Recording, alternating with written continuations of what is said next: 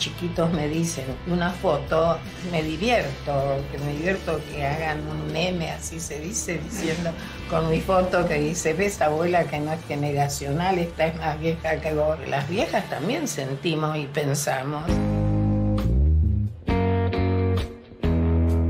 Yo soy Nili Minchersky, soy abogada, soy profesora en la facultad desde hace muchos años empecé a trabajar el tema aborto en la Argentina. Nosotros hemos defendido el aborto sabiendo y siendo conscientes que nos afecta a todas, pero que afecta fundamentalmente a las mujeres más desvalidas de esta sociedad. Estoy acá para gritar por la igualdad, por la libertad y por la autonomía de las mujeres. Estamos viviendo una marea verde. Necesitamos tener un símbolo, algo que nos aglutinara. El pañuelo logró lo que todos queríamos, tener un símbolo de amor, de fraternidad, porque hoy nos encontramos que el pañuelo verde enseguida nos une con las otras. Todo este trabajo que venimos haciendo desde hace más de una década. Tengo la satisfacción que hoy muchos de los argumentos que se invocan ya los habíamos pensado y elaborado y publicado.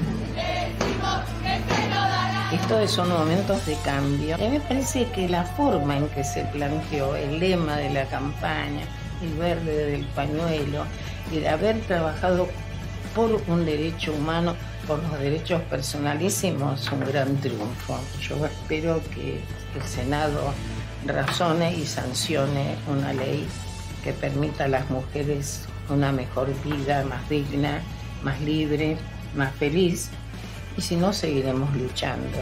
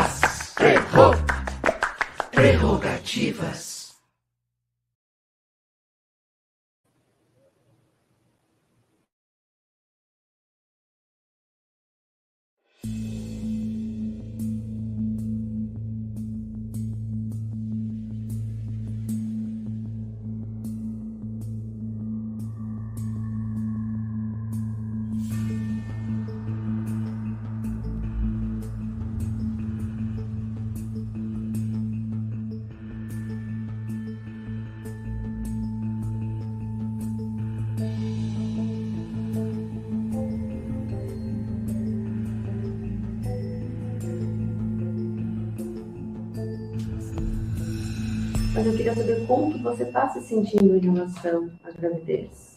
Me conta. Bem. Tá bem? Sente dor? Não. Não. Nem no seio, não sente dor? Não. E tu sente o bebê mexer?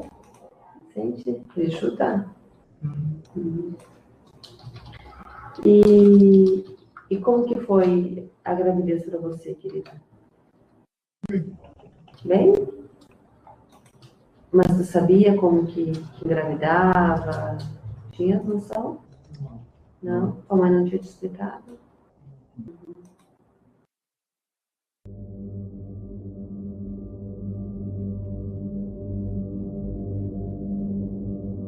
Foi escrito que vocês queriam a interrupção da gravidez. Você sabe o que é a interrupção da gravidez? Não. Para você, qual a expectativa que você tem em relação ao bebê que está contigo? Você quer esperar ele nascer? Você quer vê-lo nascer? Sim.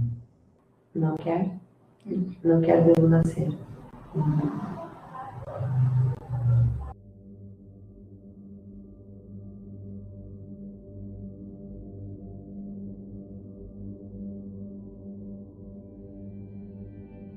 Quanto tempo que você aceitaria ficar com o bebê na sua barriga para a gente acabar de formar ele, dar uns medicamentos para o pulmãozinho dele ficar maduro, para a gente poder fazer essa retirada antecipada do bebê para outra pessoa cuidar, se você não quiser.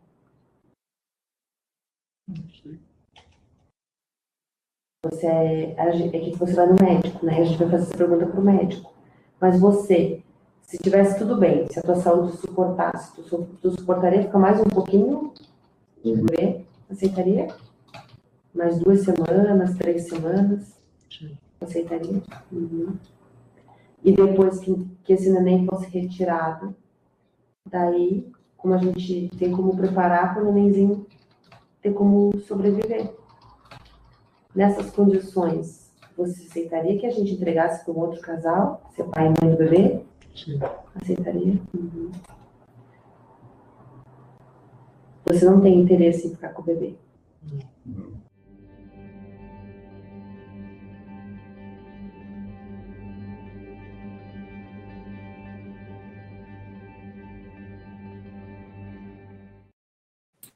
Saudações democráticas a todos vocês, começando mais uma live do Prerrogativas, agradecendo aqui ao Intercept por autorizar essa publicação desse vídeo aqui que a gente acabou de mostrar, é, que, enfim, tomou conta aí do debate público no país com relação às questões sobre os direitos reprodutivos das mulheres, direito ao aborto, o aborto legal, é, e vamos começar um debate histórico nessa live deste sábado. Eu quero saudar a todos que estão presentes aqui nesse mosaico espetacular para a gente fazer esse debate. Daqui a pouco vamos receber a referência é, mundial na, na, questão de direitos reprodutivos das mulheres, que é a Nelly Minierski.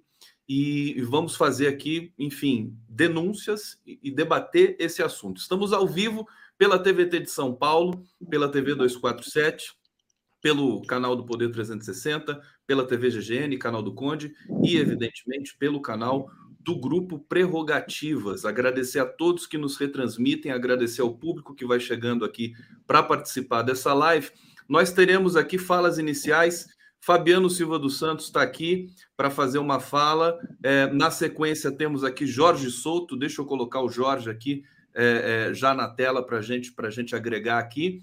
E depois vamos fazer a, a, a rodada, a primeira rodada de comentários aqui. Eu vou passar primeiro para o Fabiano, querido. Fabiano, a palavra é sua para começar essa live histórica.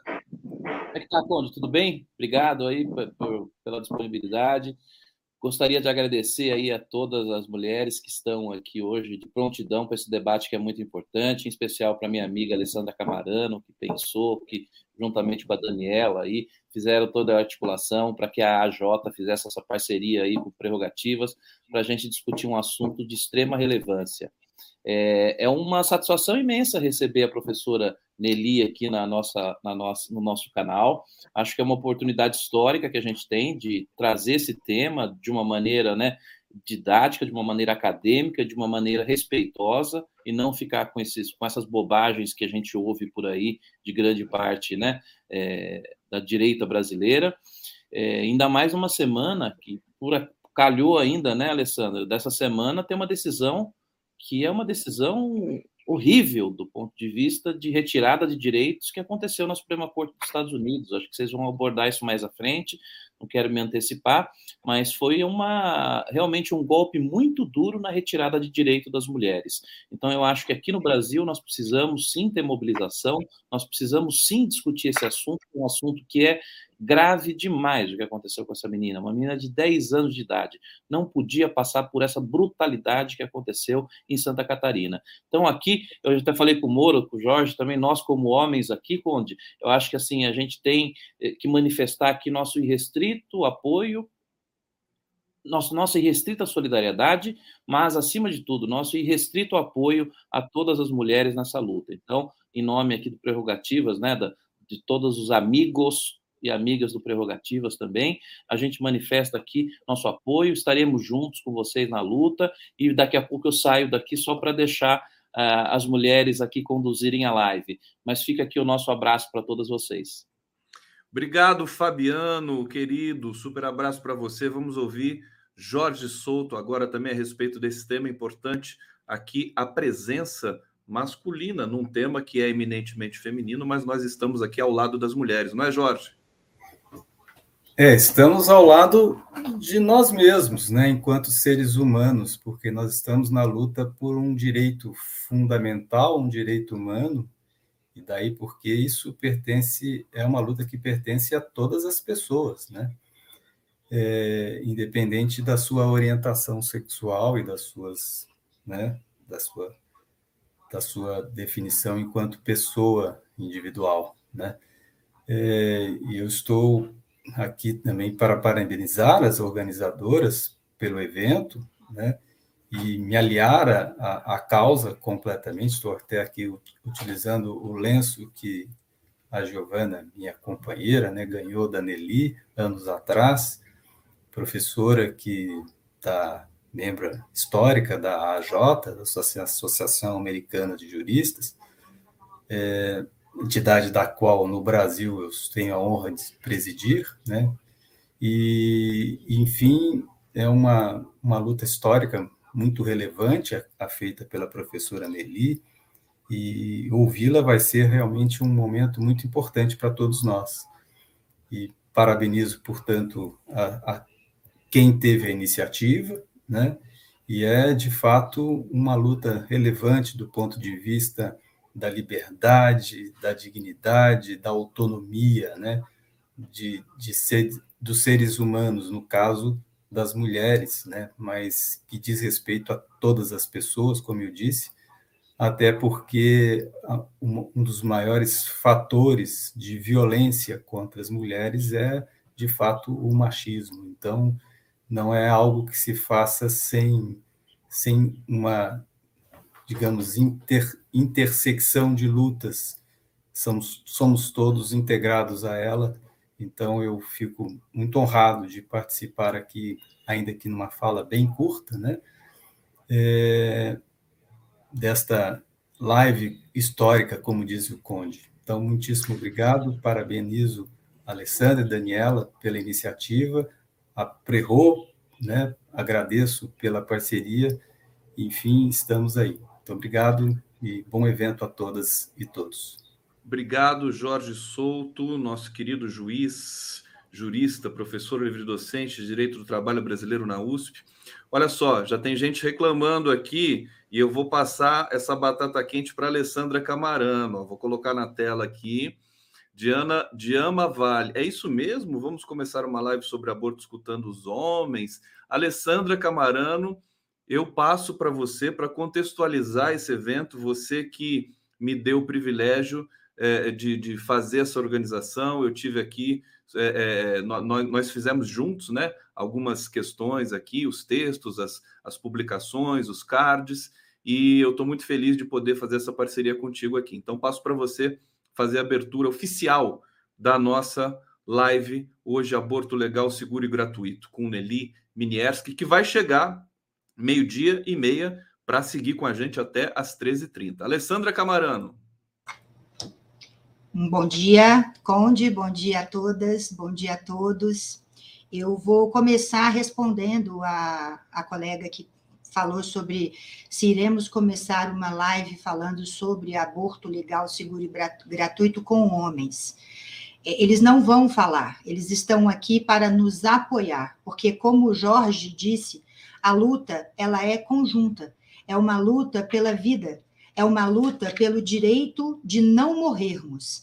Os temas serão abordados pelas mulheres, porém, o engajamento de homens, mulheres, é importantíssimo para que a gente possa é, seguir e que a gente possa avançar.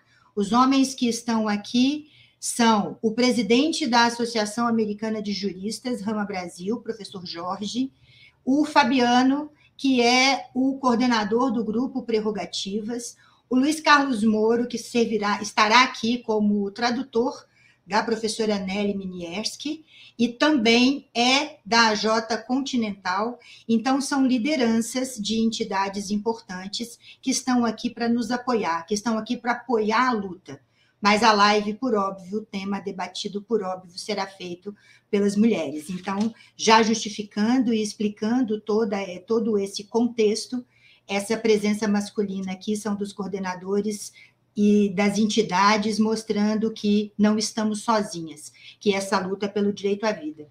E eu agradeço imensamente o presidente Jorge pela confiança de é, apoiar essa iniciativa das mulheres da Jota, junto que a Daniela e todas as mulheres da Jota Rama Brasil, e aqui eu já faço minha saudação e a todas as mulheres da Associação Americana de Juristas.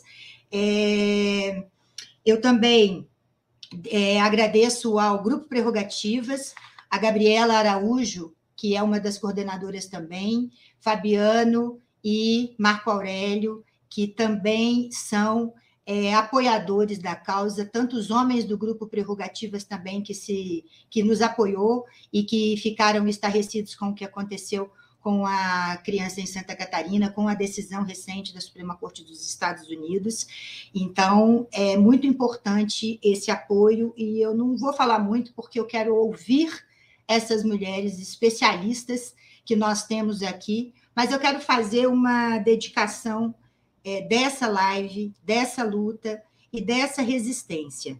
E eu dedico essa live, essa luta e essa resistência pelo direito de não morrermos às minhas irmãs, duas mulheres, às minhas filhas, a minha neta Luísa, a minha mãe, as minhas companheiras da ALAU, da Associação Latino-Americana de Advogados e Advogadas Trabalhistas, as minhas companheiras da AJ, Associação Americana de Juristas, Rama Brasil e da Continental.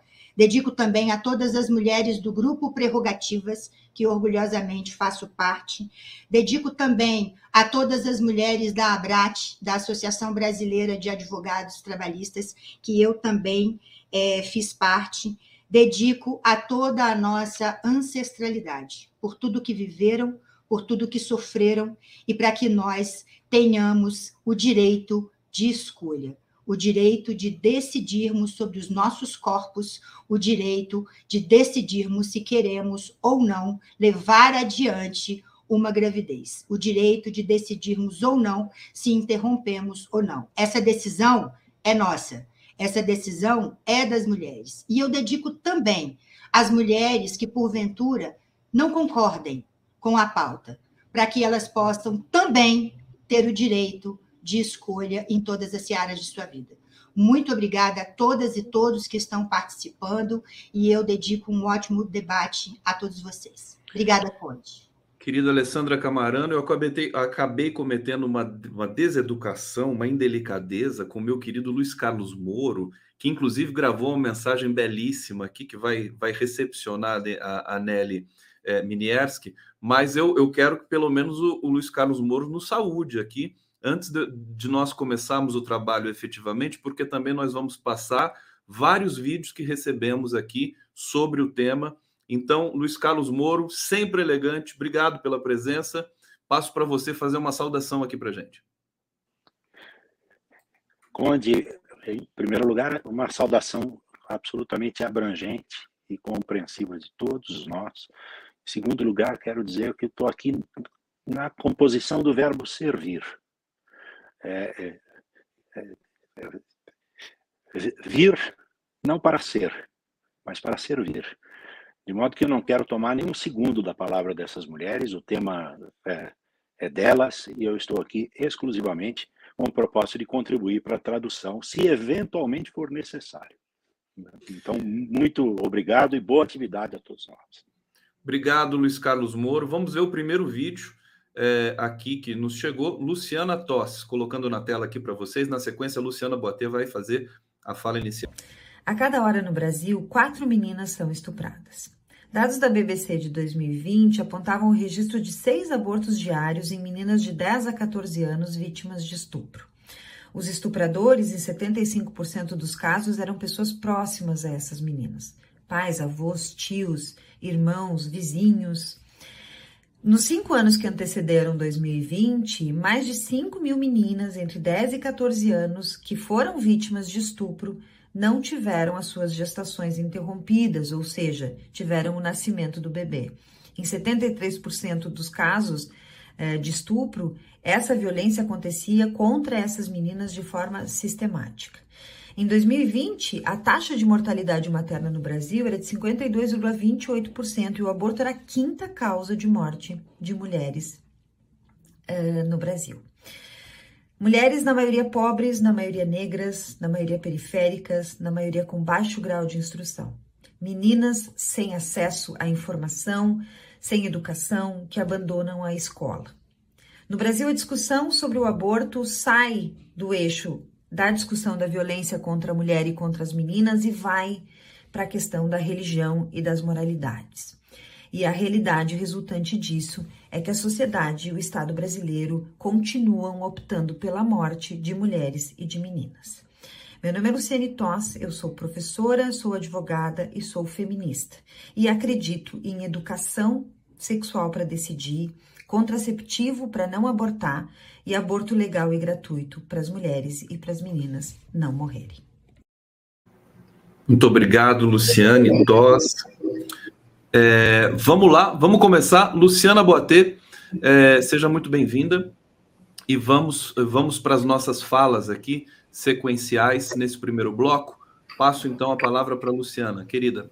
Ah, a Alessandra quer falar alguma coisa, por favor? Um minuto. É, eu quero fazer uma correção. E a gente, quando está num momento desse, a emoção toma conta, por mais que a gente faça anotações, a gente acaba cometendo algumas alguns deslizes. E a Ilana, que está nos acompanhando, me fez uma crítica construtiva e eu agradeço, dizendo que eu esqueci de dedicar a live à principal pessoa, que foi a criança vítima do, da violência do Estado. Ilana, muito obrigada por sua manifestação no chat, e eu também dedico aqui, e a criança está aqui representada pela doutora Ângela, que foi a advogada da família, uma forma também de, de fazermos essa dedicação. Desculpa, Ilane, desculpa a todas e todos, e faço essa correção. Obrigada, Conde, obrigada, Lu. Perfeito. Passando para a Luciana Boatê, sem, de, sem delongas. Bom, bom dia para todas, todos e todes. Eu queria, em primeiro lugar, parabenizar e agradecer a Alessandra por que idealizou essa live, que está tendo aí, né, teve essa iniciativa e, e também saudar, eu também faço parte do grupo Prerrogativa, saudar aqui esse espaço aberto para um tema tão necessário e tão urgente. E na pessoa também da Alessandra, eu saúdo todos os demais participantes da live, em especial a Soraya, a Ângela, o Conde, a Daniela, o Moro também que nos acompanha, e justificar aqui a ausência da Emanuele, que ia, que ia participar, né, Alessandra? E a Emanuele teve um problema é, pessoal de saúde e não pôde estar junto com a gente.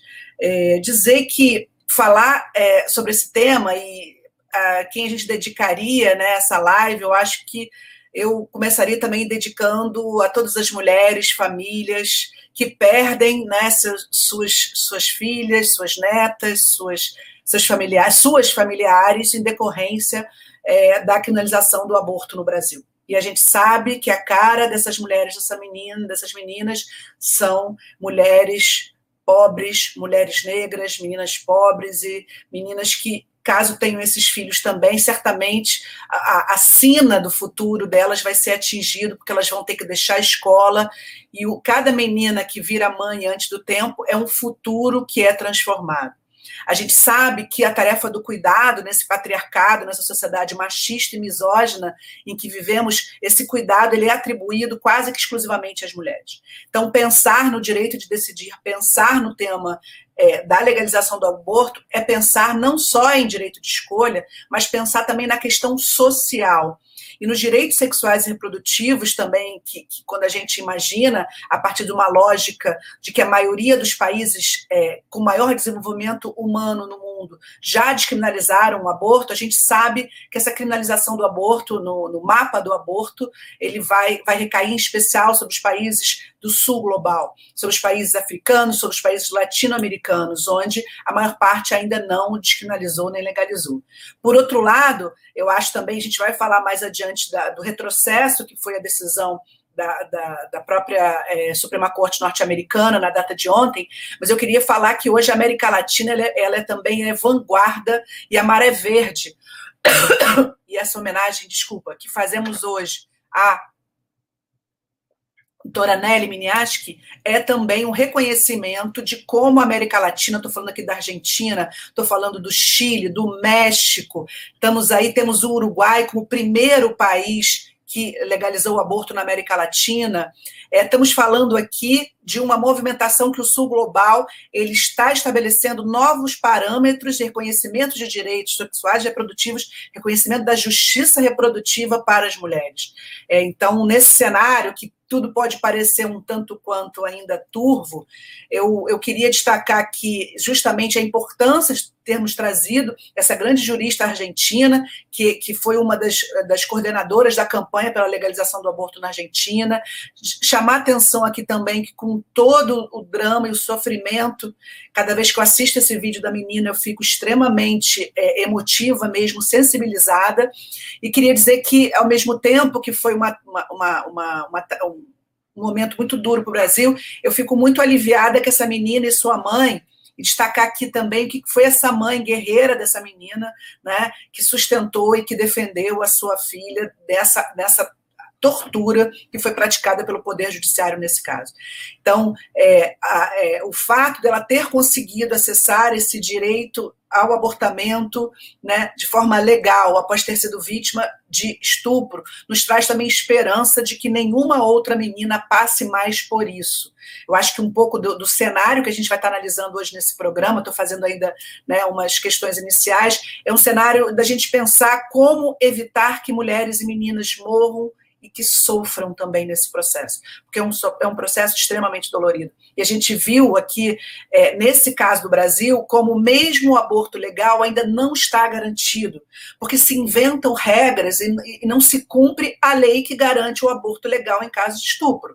Foi uma menina de 10 anos, o estupro é presumido, e não adianta vir com aquela argumentação que depois pode ser que surja aqui, né, que na verdade ela não teria direito, o aborto é um direito. Nós temos hoje muitas ameaças é, a esse aborto legal já reconhecido em lei, temos ainda muitos desafios, em especial o desafio da legalização do aborto no Brasil, que é uma luta a longo prazo, mas que a gente precisa falar disso também. Então, é momento de reflexão, de debater estratégia, de solidariedade com essas mulheres, e é momento, sim, de reafirmação da luta feminista, mas que também tem que ser uma luta da sociedade como um todo. Todos os países que legalizaram tiveram movimentos de massa e tiveram convencimento da população, e é nesse ponto que a gente precisa focar. Obrigada, seguimos aqui nesse debate.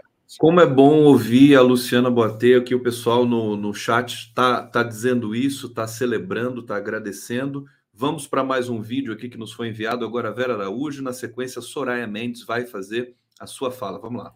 Faz muito tempo eu era uma jovem advogada, isso lá pelos idos de 1985.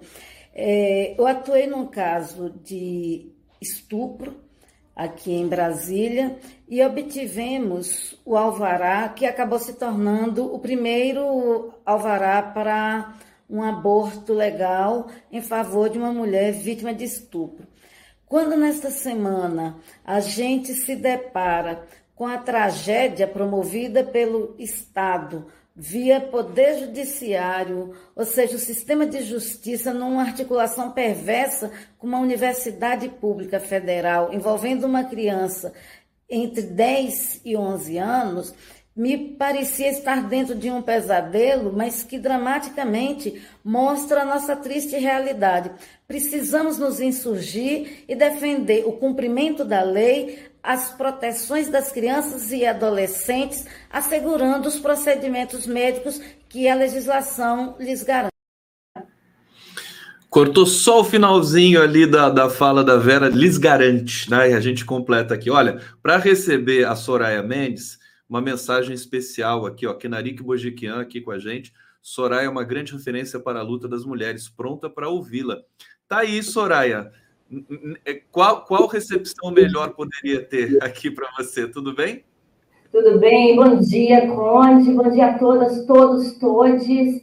É, vou quebrar, eu tinha um certo protocolo aqui para seguir, mas já quebro com duas, com duas saudações iniciais. A primeira delas, então, a minha querida Kinarik Bozikian, é, uma das juristas mais admiráveis deste país, uma ex, agora, né, desembargadora, membro do Poder Judiciário, mas que nos honrou muito, porque honrou muito, enquanto feminista enquanto lutadora dos direitos sociais, a sua toga enquanto esteve dentro do judiciário, pela democratização do judiciário. Acho que esse caso ele de Santa Catarina, ele diz muito a respeito disso, dessa democratização que precisa vir com essas perspectivas, que são as perspectivas de gênero, raça e classe, e que ali que é, é, traz em si é, essa, essa conjugação de compreensões. A segunda delas é porque eu não sabia que entraria logo na sequência do vídeo da Vera Araújo, da doutora Vera Araújo. É uma das mulheres que eu mais admiro, uma das mulheres que me inspira nas, em todas as lutas, muito especialmente como mulher negra que é, jurista negra que é, e, portanto, nossos passos, e eu sempre digo a ela, eu caminho nas suas pegadas. E com isso, agora sim, abro o protocolo para saudar é, pela primeira vez. É, tenho a oportunidade de manifestar publicamente também como membro da Associação Americana de Juristas. Né? Essa organização que tanto me orgulha fazer parte.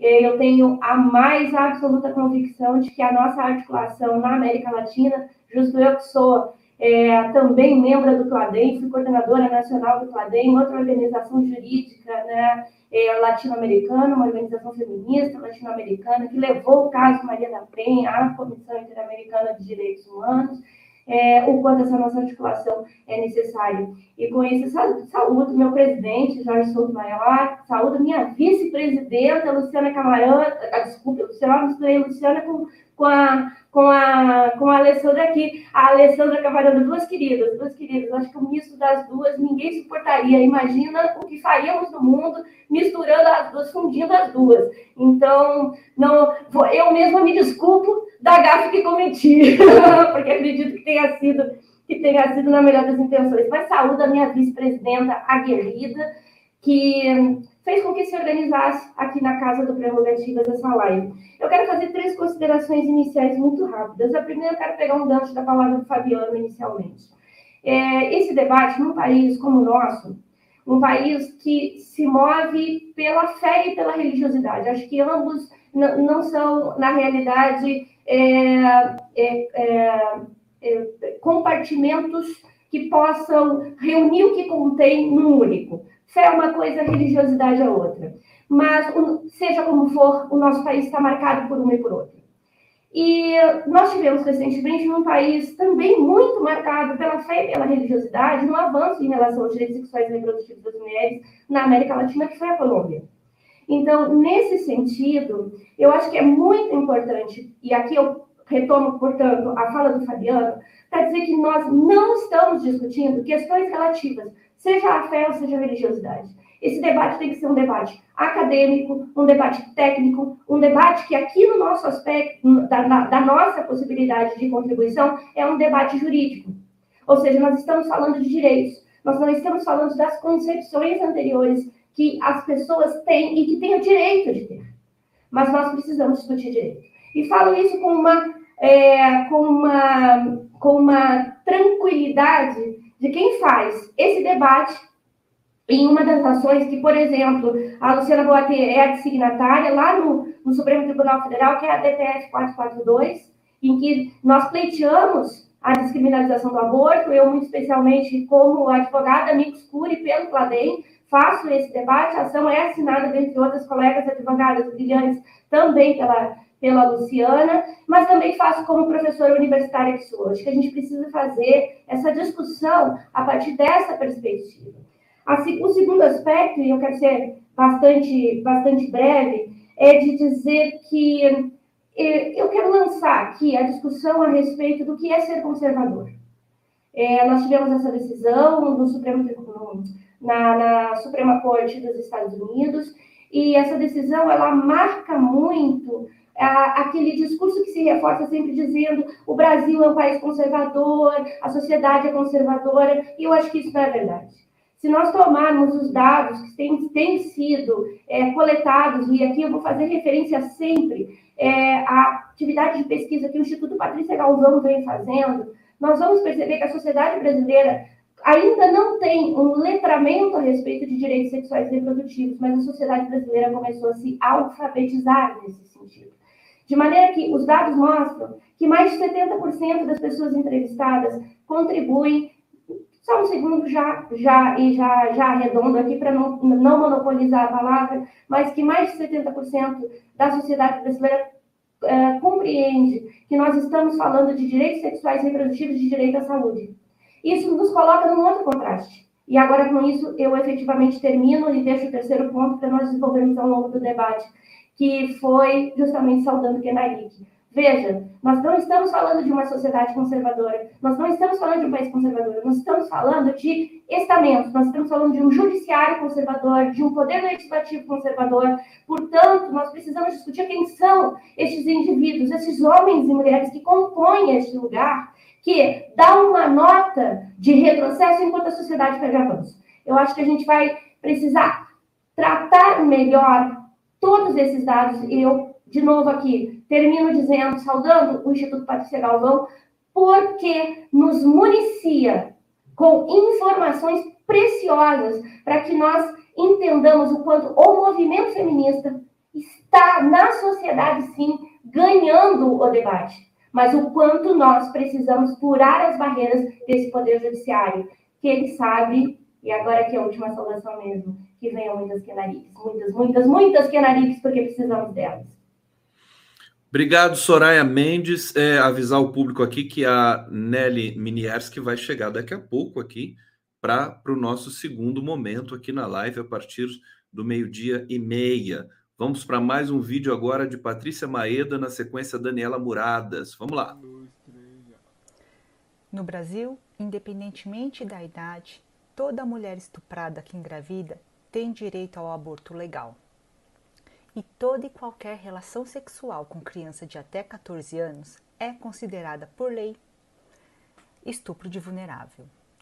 No Brasil, quatro meninas são estupradas por hora e em 2021, mais de 17 mil meninas engravidaram. O Estado brasileiro assumiu no plano internacional o compromisso de garantir a proteção integral e o melhor interesse da criança, além de combater a violência de gênero. Assim, é imprescindível que o sistema de justiça formado pelo Poder Judiciário, Ministério Público, Advocacia e Defensoria Pública cumpra na prática a Constituição Federal, os tratados internacionais de direitos humanos e as leis, e assim não revitimize mulheres e crianças que sofreram violência sexual. A imparcialidade de quem julga é a garantia de um processo justo e de uma decisão justa. Criança não é mãe, estuprador não é pai. Não existe limite temporal para o aborto legal. Eu sou Patrícia Maeda, juíza do trabalho e membra da AJ. Vamos lá, dando sequência aqui. Daniela Muradas, tudo bem com você? Passando para você a palavra. Olá, Conde. Olá, minhas amigas. É, Alessandra, Luciana, Soraya, é, Ângela, que no momento acho que não está na, no quadro, mas que está aqui conosco, e também os homens que nos acompanham nessa, nessa live. Bom, é, em primeiro lugar, eu gostaria de dizer que o problema que nós estamos debatendo ele é um problema feminino. Ele é um problema que, é, do qual as mulheres são, na verdade, vítimas. Né? A, perspectiva ela deve ser apontada a partir da perspectiva da mulher que é vítima e mas ela a solução desse problema ela faz parte de um debate público e portanto de todos é, isso porque me parece, e eu gostaria nesse caso de, inclusive, saudar as falas anteriores e todas as intervenções, de chamar a atenção que nós estamos aqui hoje debatendo uma luta por direitos históricos das mulheres e uma tendência, uma tensão, Conde, uma tensão, Alessandra, é, e também todas as nossas amigas que a gente tem percebido isso muito claramente, de retrocesso das políticas públicas de atenção à mulher, é, de perspectiva de gênero no campo, inclusive, de decisões judiciais que não consideram essa perspectiva e a sobreposição de é, subalternidades que são impostas pela sociedade às mulheres, e em especial às meninas. E, além de uma decisão judicial, nós temos todo um quadro de referência de políticas públicas que foram simplesmente eliminadas ou mitigadas em uh, profunda escala, tanto no, no, no continente americano, né, mas em particular no Brasil. Então, eu tento amalgamar, vamos dizer, tudo isso que veio e que me antecedeu, é, pensando na necessidade que nós temos é, é, de pensar a luta pelos direitos das mulheres, a luta pelo aborto legal, seguro e gratuito. Nós estamos falando, em primeiro lugar, uma perspectiva de assentar que o avô, como a, a minha colega de AJ, querida Patrícia Maeda, chamou a atenção, nós estamos falando do exercício de um direito, de um direito fundamental das mulheres não serem consideradas receptáculos de gravidezes não só indesejáveis, mas fruto de violência, da qual foram vítimas. Ou seja, nós estamos passando por um, uma grave inversão, não só um retrocesso do ponto de vista das políticas públicas, mas também do ponto de vista da inversão da lógica desse debate. E chamo a atenção que, do ponto de vista das políticas públicas, no caso brasileiro, nós temos a origem em uh, retrocessos evidentes no campo da, da saúde e da atenção à mulher, no, no, no caso do aborto legal, seguro e gratuito. Nós temos um restrito número ainda de serviços públicos que fazem esse tipo de atendimento. Nós temos que fazer, às vezes, deslocamentos de crianças é, e adolescentes vítimas de violência para que sejam ah, ah, acolhidas em sistemas de saúde fora de, de sua localidade. Nós temos hoje uma baixa atenção do ponto de vista da educação sexual integrada, ou seja, de, tratar a, a, gravidez na criança e no adolescente, fruto da violência, como uma situação que não passa pela educação sexual integrada, é também uma falta de política pública nessa temática. E mais do que isso, né, quando a tragédia é, abate sobre os corpos femininos, reconhecer o direito ao próprio corpo, o direito ao, à vontade livre e esclarecida. É, ainda mais quando a mulher é vítima. Né? Existem situações previstas no nosso ordenamento que ah, nos ah, estabelece aí tensões entre o próprio direito de vida da mulher e do feto. Né? Agora, há outras que nós estamos falando entre a violência e a vida, a liberdade. Então, me parece, inclusive, falaciosa uh, o debate a respeito do aborto legal. E eu chamo a atenção que nós estamos retrocedendo ao debate dos anos 40 no Brasil. Dos anos 40 do Brasil. Isso compõe um universo mais largo de retrocesso no campo, tanto das políticas públicas quanto da política em geral no campo das DESCs, dos direitos econômicos, sociais, culturais, do meio ambiente que nós estamos atravessando. Os direitos das mulheres mitigados por cartilhas do Ministério, do Ministério da Saúde, estabelecem limites é, é, gestacionais para acesso ao aborto seguro, legal e gratuito, né? deixe desatenção mulheres, crianças, é, vulnerabilizando as suas vidas. Então, nós estamos diante de situações que nos ah, fazem é, é, voltar a parâmetros que não são só de, de, é, de debates ou de uh, culturas que se embateram no campo da, da nossa, da, do nosso pensamento político nos anos 40 e que já deveriam estar superadas.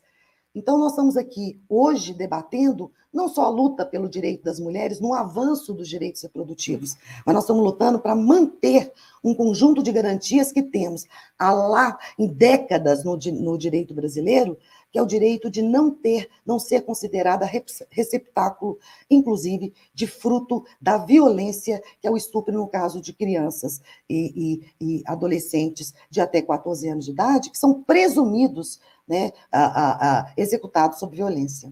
Então, portanto, nós estamos.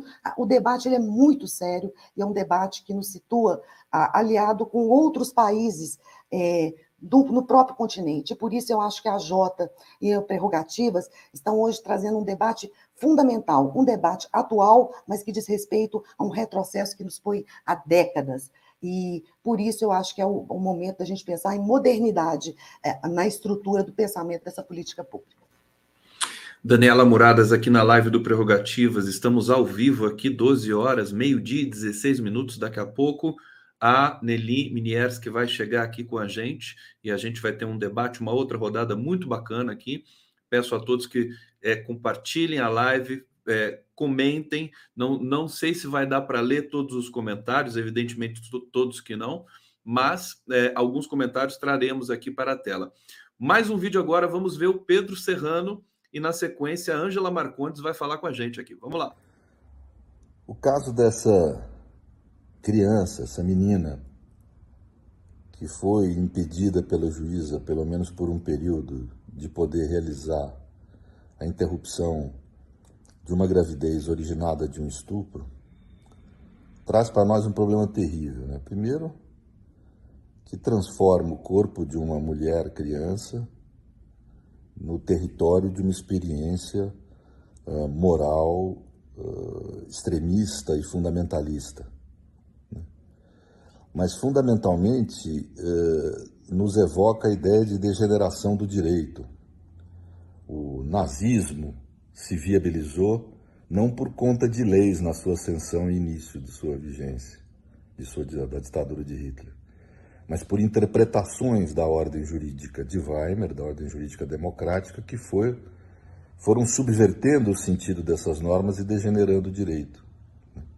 Isso através da substituição do sentido normativo por uma, vamos dizer, moralidade transcendente, uma moralidade metafísica e vazia de sentido. Isso se chamou degeneração do direito, Bernard Hitters dá esse nome.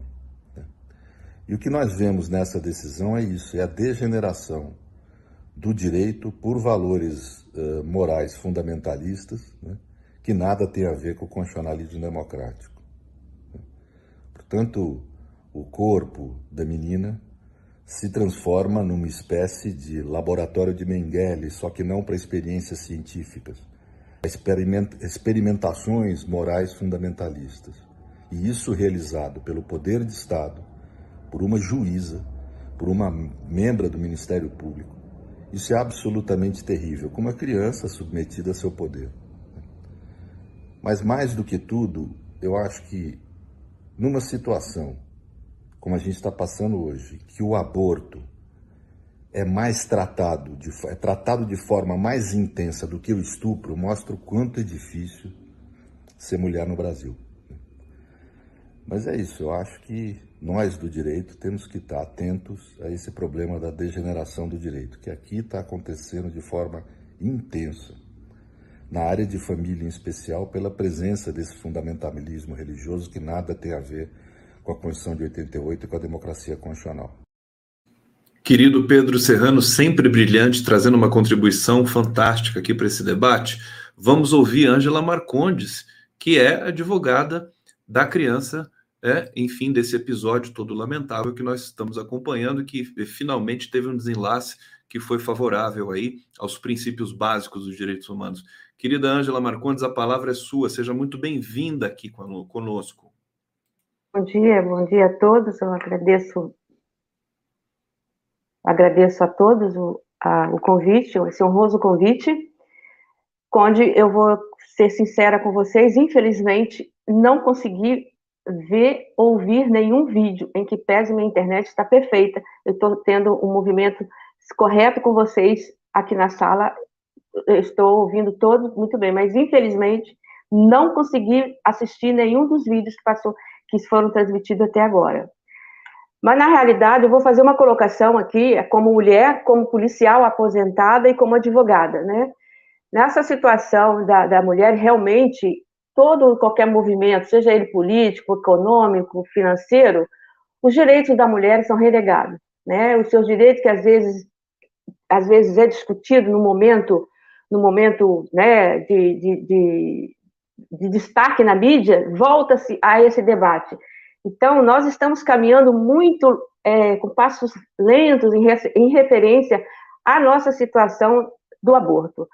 O aborto é previsto no nosso Código Penal, como diz a, a doutora Daniela, desde 1940. Nós estamos numa legislação lá atrás, o, o, mundo hoje é outro, a situação hoje é outra. E a mulher, infelizmente, nós estamos no ano 2020, né? Já na, na, na era de 2021, e ainda não se tem a liberdade de decidir o que é que podemos fazer no direito dos nossos corpos, entendeu? A mulher hoje é tolhida na sua liberdade de, de, de sexual porque se vir, né, contrair alguma gravidez e engravidar, ela não tem a liberdade de dispor do seu corpo como ela entende. Então, é, esse debate é poder mais profícuo desde que a gente consiga né, encaminhar algumas coisas. O Brasil, na, na, na reunião de Berlim, se, se, se comprometeu a a, como é que diz, estudar toda a legislação referente a esse assunto, para chegarmos a uma, um, um, momento em que seja a igualdade da mulher possa definir o que ela quer com, com a gravidez ou não. Nesse caso da interrupção, não tem discussão. É ato violento, é, foi praticado um crime, um estupro, né, ou, ou o quadro de doença da, grave da saúde da mulher, o, o aborto é permitido, o aborto é legal, mas esse aborto legal entre aspas, porque nós temos ainda o absurdo de se exigir um boletim de ocorrência, um laudo médico dizendo que realmente o prazo que foi o, a concepção do feto, do crime, porque por que, que a mulher tem que ter toda essa vitimização? Conversa aqui, conversa ali, para poder chegar no seu direito de ter a disponibilidade do seu corpo. A mulher não tem isso hoje, né? Então, eu trago esse debate aqui, é muito honroso ter participar aqui, é a primeira vez que eu estou participando, eu não apareci em momento algum durante esse procedimento, que eu não queria, não gosto da mídia, entendeu? é um trabalho que eu faço junto há anos, desde quando eu me aposentei, que eu, que eu fui para Florianópolis, Santa Catarina, eu me dedico exclusivamente à área da criança e adolescente. Esse não vai ser o primeiro, não foi o primeiro e nem vai, nem vai ser o último. Aconteceu o que aconteceu em função de alguns problemas processuais que não vem, não vem ao caso agora. Mas o mais importante é deixar aqui que realmente as políticas públicas para acompanhar, para instruir, para, é, vamos dizer assim, capacitar essas crianças, principalmente adolescentes, da educação sexual, né? Como a gente percebe aí, há muita reticência disso nas escolas. Quando se tem uma, uma matéria referente a esse assunto, é motivo de críticas, críticas e críticas e críticas. Então, por quê? Porque a mulher, em relação à mulher, tudo é, é como é que fala, é tabelado, tudo é cercado ali. Então, eu, eu entendo perfeitamente toda essa colocação que nós temos sim que levar o debate muito além e cobrar de nossos legisladores essa, essa manifestação. Nós não podemos ficar presos a dogmas religiosos, sejam eles filosóficos, seja lá o que for. É a mulher, a mulher tem que ter o, o direito de dispor do seu corpo da forma que ela quiser. Então, eu agradeço o convite, muito obrigado, e estou muito honrada de fazer parte desse grupo muito especial. Me desculpem porque eu não estou vendo os vídeos, eu estou um pouco nervosa, porque depois que descobriram a doutora Anja na mídia, eu saí de Florianópolis, vim para o estado do Espírito Santo, onde eu estou falando aqui, que a minha família mora aqui, mas eu não sabia que eu ia ter tanta procura. Eu quero anunciar também que eu gravei uma matéria para o Fantástico, vai sair domingo. Se for do interesse da, do grupo assistir, a gente agradece. Desculpe o meu nervosismo. Imagina, Angela Marcondes está ótima. E eu vou mandar todos os vídeos, é, é, palmas aqui, celebração para Angela Marcondes, trabalho magnífico que vem fazendo. É, todos os vídeos eu vou encaminhar para você depois. É, é, uma questão técnica que às vezes acontece, às vezes um bug, né? é, no, no, no, celular não consegue pegar aqui no aplicativo a mensagem gravada. É, nós temos aqui quatro minutos antes da, da, da Nelly é, entrar na sala. Deixa eu ler dois comentários. Heitor está dizendo: a opinião pessoal de jogadores pode se sobrepor ao que está escrito na lei. Ficava essa pergunta aqui é, no ar para a gente. Stella é, Sigris Bettini. A questão do aborto é da saúde. Como disse Lula, não é uma questão se haverá ou não aborto, mas como educar as mulheres sobre o seu corpo, principalmente mães. Eu vou abrir aqui as inscrições. Quem quiser falar nesses minutos eh, que antecedem a entrada da Nelly, e que eu vou orientá-la aqui também entrar na sala, Alessandra, Luciana, estou deixando aberto. Alguém, alguém se manifesta? Eu passo a palavra. Alessandra. É, é, é muito rápido, é muito rápido o que eu vou falar, é em relação a essa questão da saúde pública, né? O, o lema da, da campanha pelo aborto legal, seguro e gratuito, que levou milhares de mulheres às ruas na Argentina, é exatamente educação sexual para decidir, anticoncepcionais para não abortar, aborto legal para não morrer. É o que está inscrito no lenço. A Silvia Burmeister, ex-presidente do Abrat, colocou no chat que esse debate passa muito importantemente pela questão da educação sexual, que é uma coisa que vem sendo, inclusive, criticada e retirada em alguns é, locais por uma questão de preconceito e por outras é, questões é, de conservadorismo. Então, eu vi também no chat alguém dizendo: ah, coloca um DIL o DIL passa, fica 10, 15 anos. Até para colocar um DIL, nós precisamos de educação sexual.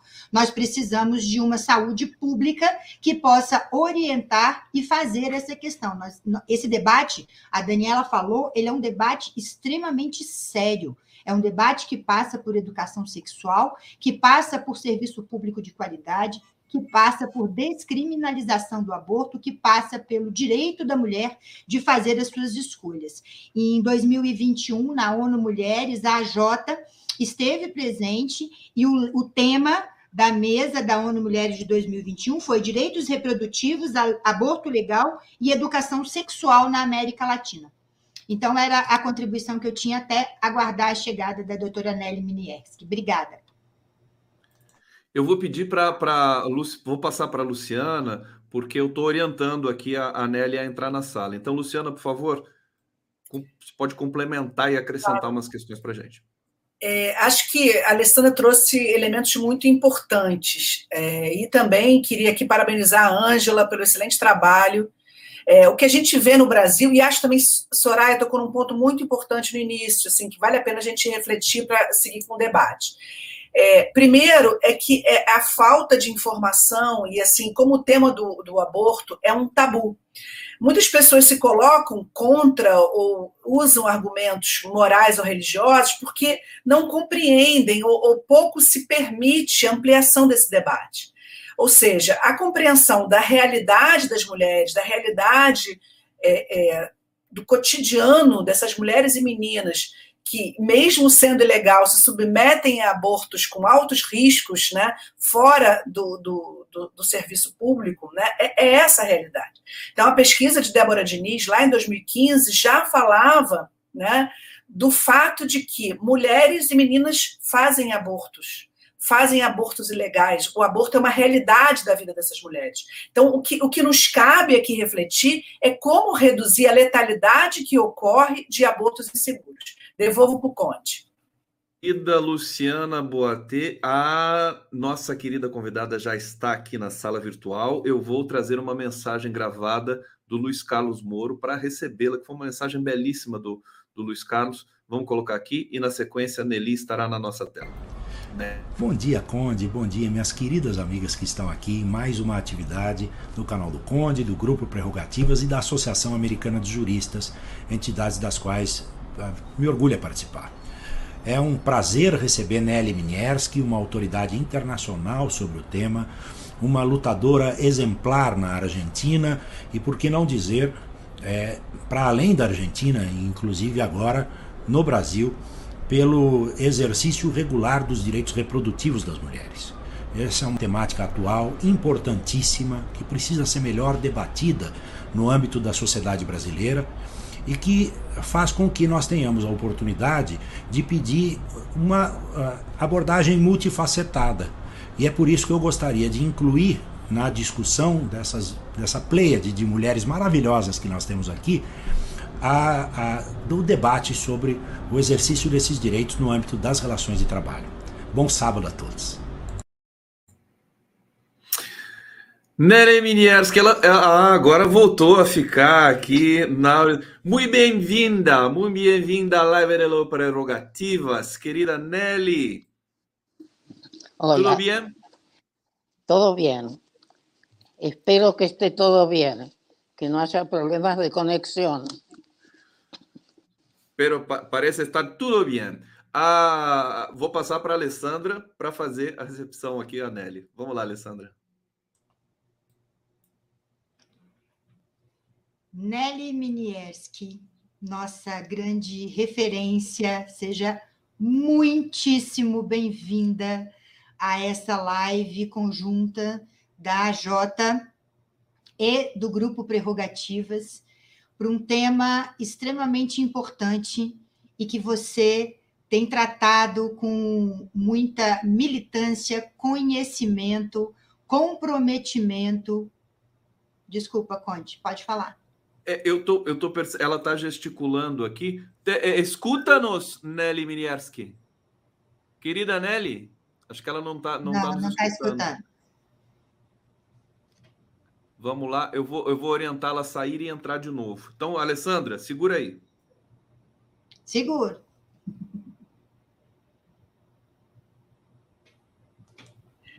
Alessandra, só para eh, ajudar aí, uma coisa eu acho importante falar também, complementando aí na apresentação da doutora Minieski, é, eu tive na Argentina em 2018, na grande marcha que precedeu uma primeira votação na qual perdemos no Senado argentino, né, a, a, votação da legalização do aborto na Argentina.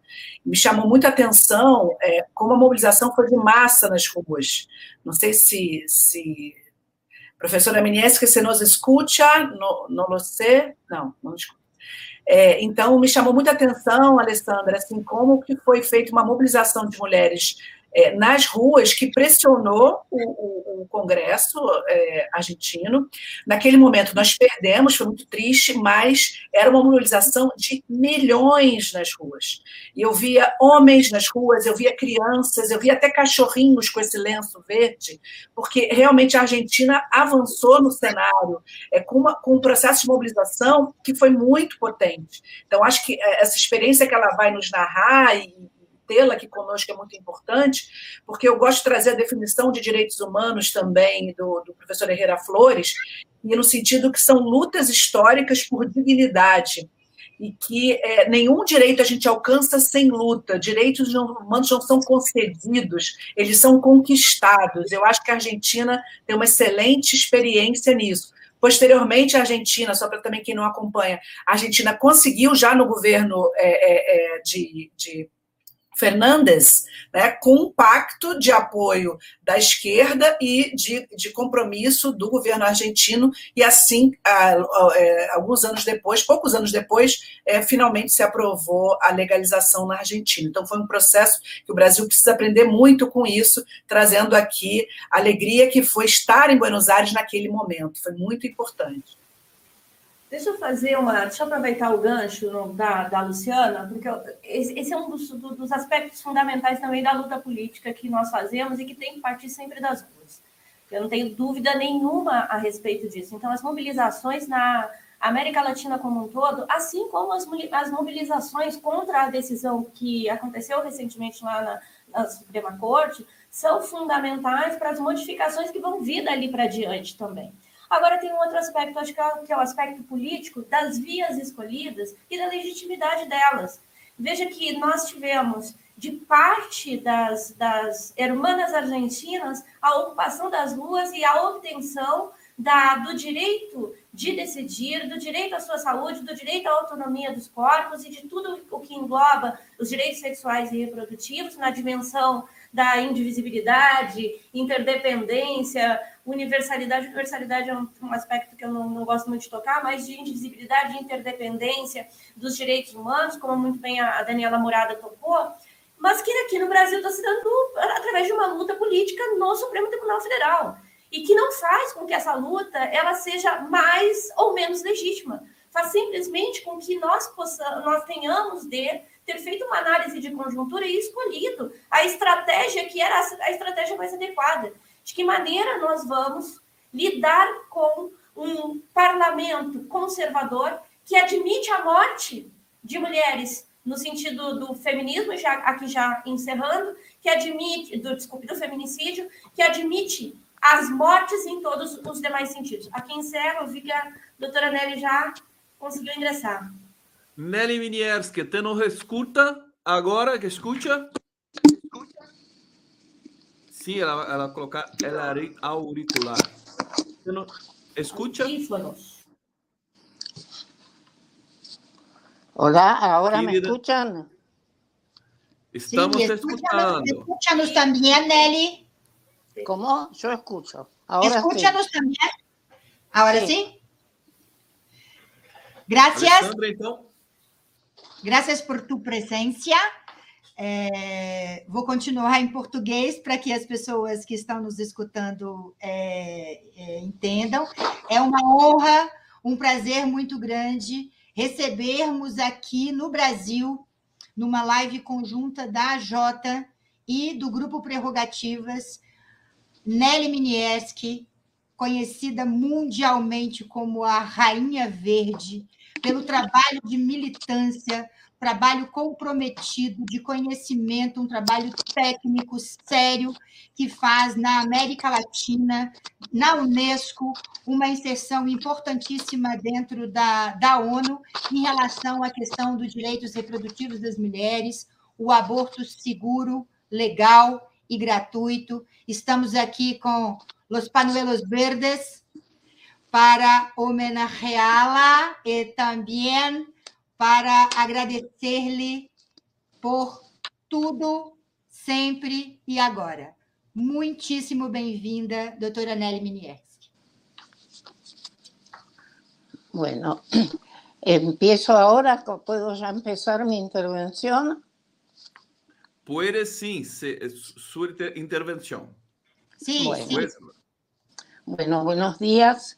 Muchas gracias por permitirme este intercambio, justamente en un momento que, es más necesario que nunca que nos unamos, en especial todos los de la patria grande, para enfrentar este retroceso que, como siempre dijimos, quien está en contra del aborto está en contra de los tratados de derechos humanos, está en contra de que los niños son sujetos de, la, de derecho, están en contra que las mujeres todavía somos incapaces y quieren que se hagamos siendo incapaces. Aquellos que hablan de libertad, el fallo de Estados Unidos nos tiene que preocupar mucho, pero recordemos que eso nos muestra por qué razón Estados Unidos después del año 73, que tuvo el famoso fallo que nos fue un instrumento jurídico importante para todas y todes en esta lucha, no logró sacar un instrumento superior, estuvo dependiendo de la integración de una corte. Nos explica por qué Estados Unidos no suscribe los tratados de derechos humanos. Los tratados de derechos humanos es esta estructura que nos dejó el siglo pasado y que nos permite a todos los países que lo hemos que se ha ratificado que tengamos fundamento jurídico. En la Argentina, desde el año 1994, los tratados de derechos humanos y en especial aquellos que nos interesan a las mujeres, como la Convención contra todo tipo de discriminación, la Convención de los Derechos del Niño, el Pacto de Derechos Económicos y Sociales, todos ellos están en nuestra constitución. Entonces, eso nos permitió a trabajar y sentar el precedente constitucional que tiene nuestra actual ley 27610. Entonces, analicemos, peleemos, sigamos y sepamos que las mujeres no podemos dejar derecho que se conquista es derecho que hay que militar, porque también pensemos que tener una ley que nos ampare es fundamental, pero una ley no es una varita mágica. Entonces, esta lucha permanente, que ya lo dijo Simón de Beauvoir, además, qué maravillosamente intuyó esta, el tinte fascista totalitario que tienen aquellos que se oponen al derecho al aborto, porque detrás de todo esto está el derecho a la igualdad, el derecho a una familia democrática, y cuando se lucha en contra o a favor de una familia democrática es porque también se tiene un sentido totalitario de la organización de la sociedad.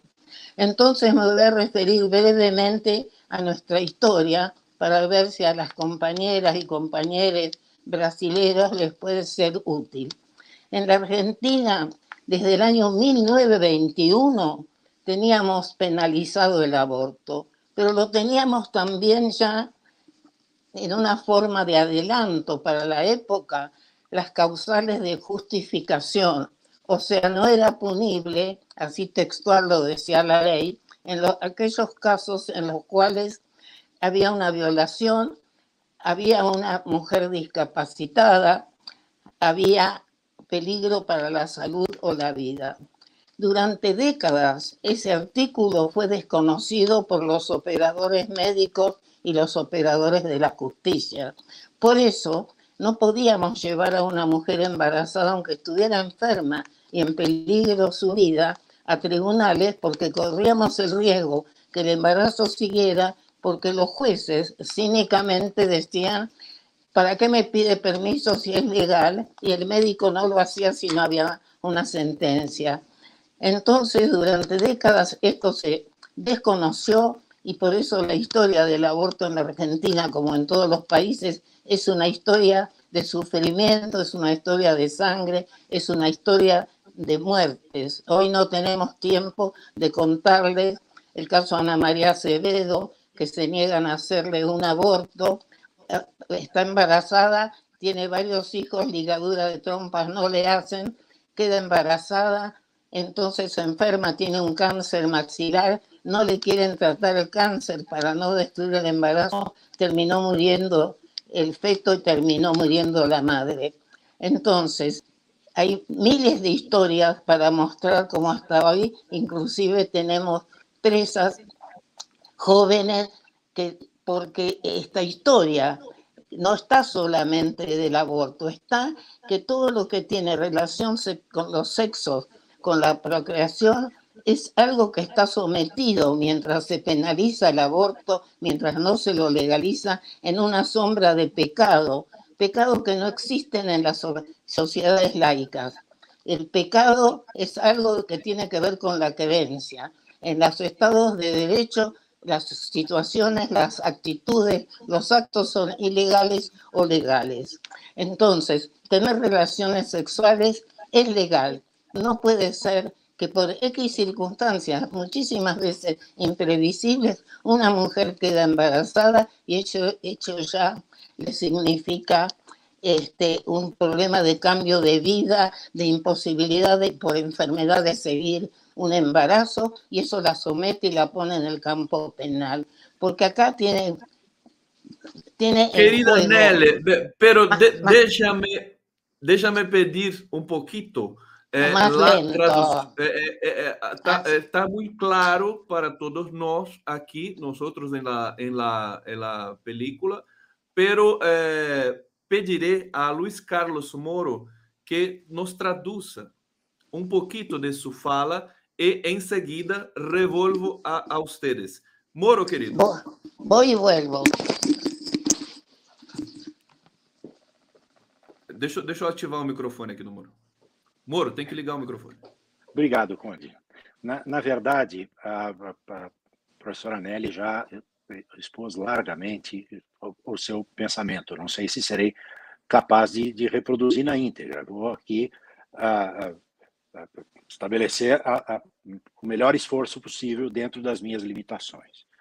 O que a professora Nelly nos traz com o seu acervo de conhecimento é enorme, é, em primeiro lugar, um brevíssimo esforço histórico do que sucede na, do que sucedeu na Argentina.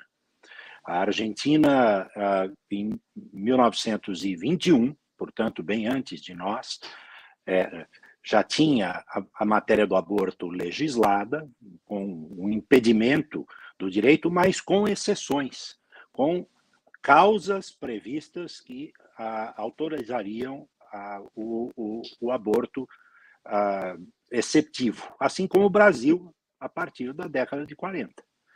É, mas o mais interessante daquilo que a doutora Nelly nos, nos traz e nos assenta é a, a conjugação da ideia de direito com isso e a separação absoluta entre direito e crença, direito e fé.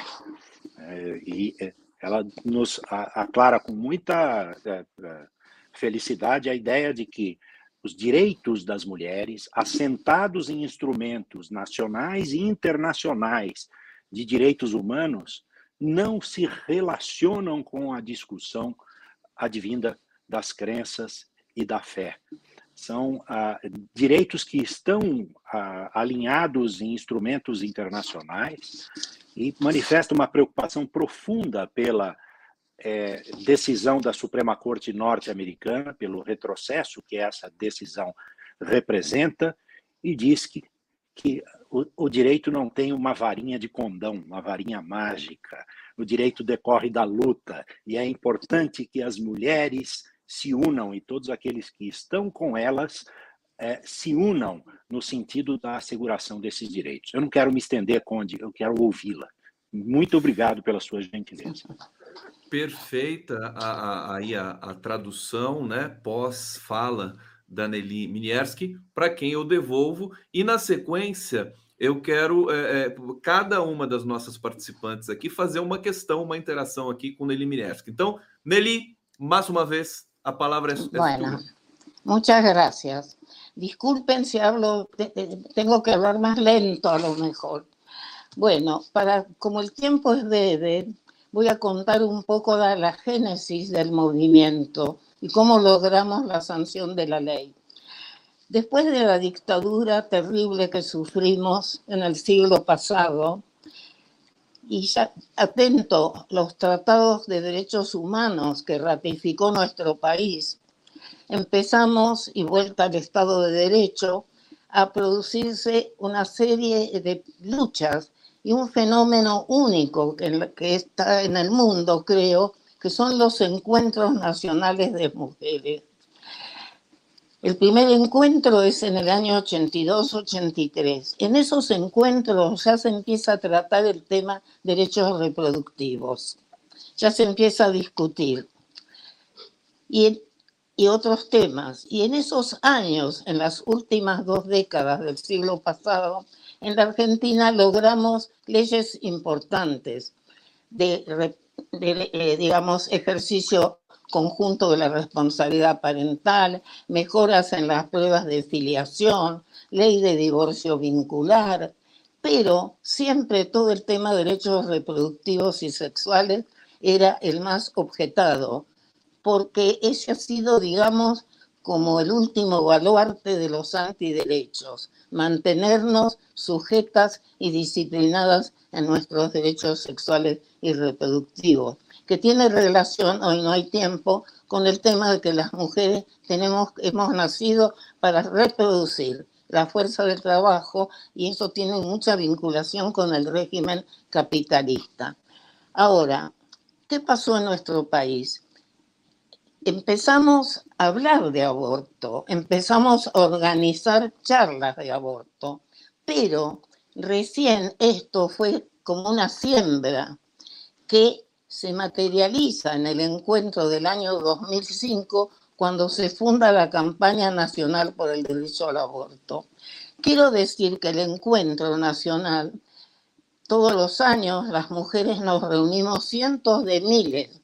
El último antes de la pandemia fueron 200.000 más personas, mujeres en la ciudad de La Plata, donde se discute, donde se habla, donde se comparte en una forma maravillosa de intercambio, donde estamos las profesoras al lado de las obreras, al lado somos todas compañeras, realmente se produce una igualdad.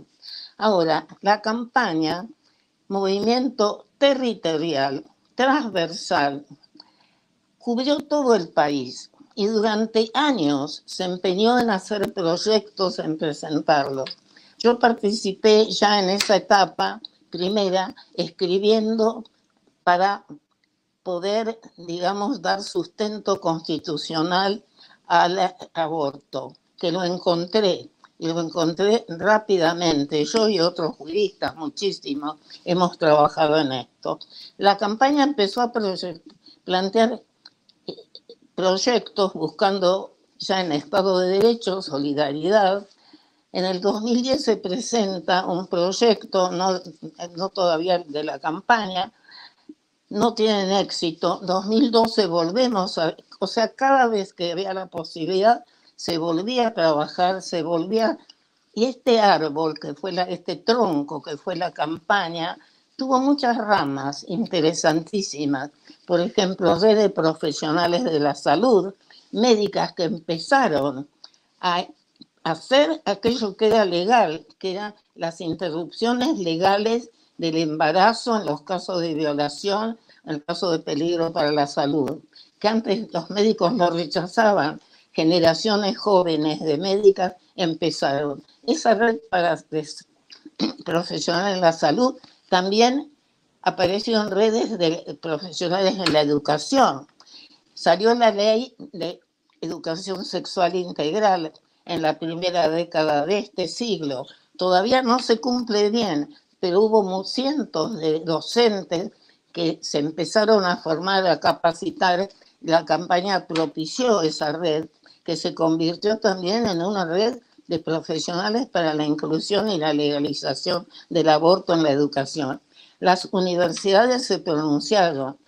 Trabajamos en cátedras abiertas en las facultades, en cátedras de posgrado. Yo en un posgrado donde dirijo otra, una maestría, pude dar un, un curso sobre la constitucionalidad de los proyectos de ley de aborto.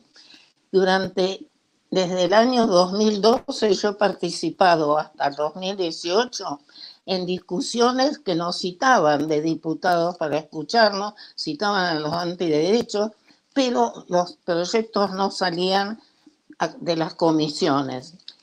Cuando el gobierno de Macri se juega y nos plantea que se va, que habilita la discusión sobre el aborto, nos tomó de sorpresa en cierto modo porque dijimos con alguien que no compartíamos su ideología, pero aceptamos el reto.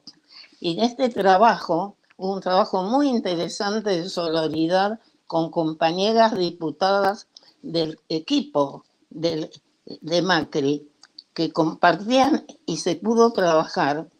Y así llegamos al 2018. Habíamos trabajado mucho, habíamos trabajado en todo el país, pero nunca pensamos, por lo menos yo jamás, cuando vi en 2018 un millón y medio de personas, la mayoría jóvenes, de niños, fue como si se hubiera levantado una compuerta en un dique. Ese 2018, a pesar que no logramos la sanción de la ley, fue de todas maneras maravilloso, porque logramos el triunfo en diputados, logramos visibilizar. Decimos que el aborto salió del closet en el 2018, se hizo carne, nos invitaban a las escuelas, hablábamos ante jóvenes de 12, 13 años, sin tapujos, sin amarillismo, a mí, a una mujer grande, vieja como soy, me preguntaban si me había hecho abortos. Era una, una cosa de dignidad. Y yo creo que acá el gran misterio, que alguna vez se investigarán los, eh, muchos, este, eh, no sé, investigadores sociojurídicos, es que transmitimos y hablamos siempre del aborto como un derecho humano, como un derecho humano fundamental. O sea, hablamos dentro del amparo, porque decimos siempre que la perspectiva de género tiene por lo menos en nuestro país la puerta de entrada maravillosa que es toda la doctrina de los derechos humanos y los tratados. Entonces, nos encontramos con que esto habíamos transmitido mucho más que aborto porque ¿qué podía saber un niño de 13, 14 años? Sino que le explicábamos al mismo tiempo la autonomía de su cuerpo, cómo tenían que respetarlos a ellos. O sea, fue algo, fue, yo siempre digo que ese año fue una épica. Así, y, y, en realidad se ganó en diputados la elección, Senado siempre, como en todos nuestros países latinoamericanos que tienen esta institución, es retrógrado, no es representativo, y perdimos dignamente. Pero no cejamos. Volvimos a trabajar en un proyecto en forma horizontal, se dio participación a todos los militantes de todo el país, presentamos un nuevo proyecto, vino la pandemia, terrible, pero seguimos peleando porque decíamos, es esencial, no puede ser que porque hay pandemia entonces las mujeres en algo tan íntimo, tan eh, especial, no puedan tener sus derechos reproductivos respetados. Entonces, insistimos y logramos al final del 2020 que el presidente cumpliera el compromiso que había asumido cuando tomó el mando, donde llegó a la presidencia de nuestro país. Y presentó un proyecto, no era el mismo de la campaña, que sabíamos que no iba a ser, pero con todos los principios esenciales. Y este proyecto es modelo en el mundo hoy. Y yo después se los voy a mandar, les voy a mandar las publicaciones, voy a arreglar con las personas de la organización todos los boletines que permanentemente informa el Ministerio de Salud cómo está funcionando esta ley en la realidad. Esa ley es una ley maravillosa porque no solamente despenalizó, sino que le da categoría de derecho humano fundamental porque lo inscribe dentro del derecho a la salud y el derecho a la igualdad y todos los principios de dignidad que trae la Convención contra todo tipo de discriminación en contra de la mujer.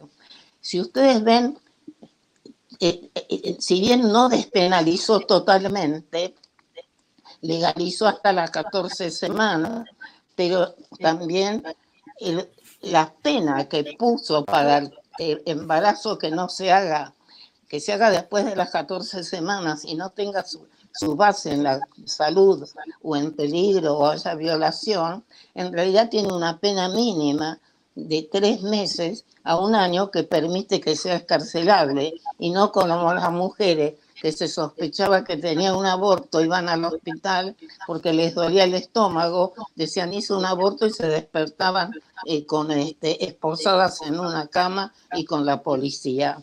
Entonces, la dignificación, la invocación dentro de la misma ley de los tratados de derechos humanos. El hecho de que se penal, no se admita, se ampare el secreto profesional, porque muchísimos de los problemas, las causas penales de aborto vienen por violación del secreto profesional.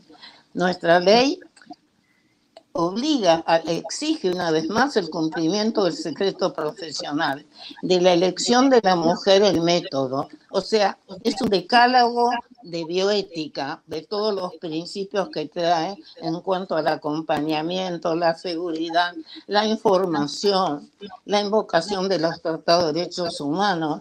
Entonces, esos artículos son muy importantes porque hasta ahora y todavía lo que tiene la ley tiene que tener también un efecto de educación, de complemento, de que cuando parimos somos personas, no puede ser que las enfermeras denigren y se enojen si una mujer sufre. Supongo que les pasa lo mismo a ustedes en vuestro país. Entonces, esta ley también qué hace? Primero, no es delito hasta las 14 semanas.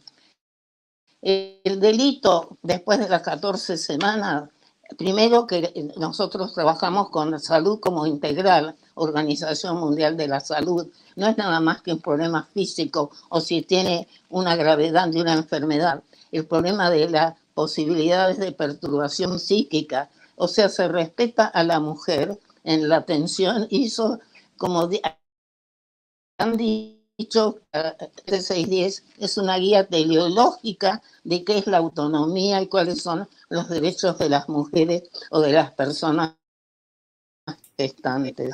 Otro lado, de acuerdo a nuestro Código Civil, los menores de edad, menores de 13 años, pueden recurrir acompañados por uno de sus progenitores, pero o de personas de su confianza entre 13 y 16 años, de acuerdo a nuestro Código Civil y Comercial nuevo, la adolescente puede concurrir sola y deben escucharla y deben el aborto, salvo que haya un problema grave de salud o de perturbación posterior. Y si no, puede concurrir con sus progenitores o con una persona de su confianza. Y mayor de 16 años está autorizado para disponer de su cuerpo ya en el Código Civil, o sea que también puede pedir el aborto sin ningún tipo de interferencia. A las personas discapacitadas, siempre cualquiera sea su condición jurídica, debe participar en la decisión. Y lo que es muy importante es que de acuerdo a esta ley, la objeción de conciencia solamente puede invocarse si se invoca tanto en la gestión privada en el consultorio, que tiene que derivar y que es responsable de la salud hasta que esta persona esté derivada en un centro de salud correspondiente. O sea, no puede abandonarla ni decirle nada más que no la atiende. Y que solamente quien practica puede invocarla, no la pueden invocar otros personales de salud. Una obra social de intermediación que no tiene profesionales para atenderla, tiene que tomar a su cargo la derivación, la responsabilidad y los costos. Por otro lado, hay un artículo importantísimo que pone el aborto, el derecho al aborto y toda la atención dentro de gratuito en todo orden y comprende a todas las obras sociales, a todas las prestaciones públicas y privadas. Esto es lo que surge de lo que tiene que ser la legalización, o sea, el derecho de las mujeres en nuestro país, no sé si ustedes deben saber, la salud, hay salud pública, pero solamente están obligados no la salud pública, sino como también todas las personas, por su trabajo, aparte del hospital público, o por su forma de encarar la salud, está en una prepaga o en una obra social, la ley ya exige a todas estas obras sociales e instituciones que deben prestarlo, porque entró a raíz de esta ley el derecho a la interrupción voluntaria del embarazo en lo que llamamos el plan, el PMO, o sea, el Plan Obligatorio de Salud Nacional. Entonces, esto es toda la parte y también ha, traído otros artículos muy importantes, que es la capacitación. Se obliga a todos los prestadores de salud a capacitar en las interrupciones del embarazo y también se habla en la ley de la obligación de incluir, termino con esto un minuto, de, de la educación sexual integral en todas las escuelas. Como não amar Nelly Minierski? Querida Nelly Minierski, palestrando para nós outros aqui em Brasil. É, eu, eu vou pedir para vocês, nós temos aqui três vídeos gravados é, para a gente passar. Vamos fazer esse pequeno bloco agora. Depois Onde? Nelly voltará a falar e a Alessandra Camarano Onde? quer fazer.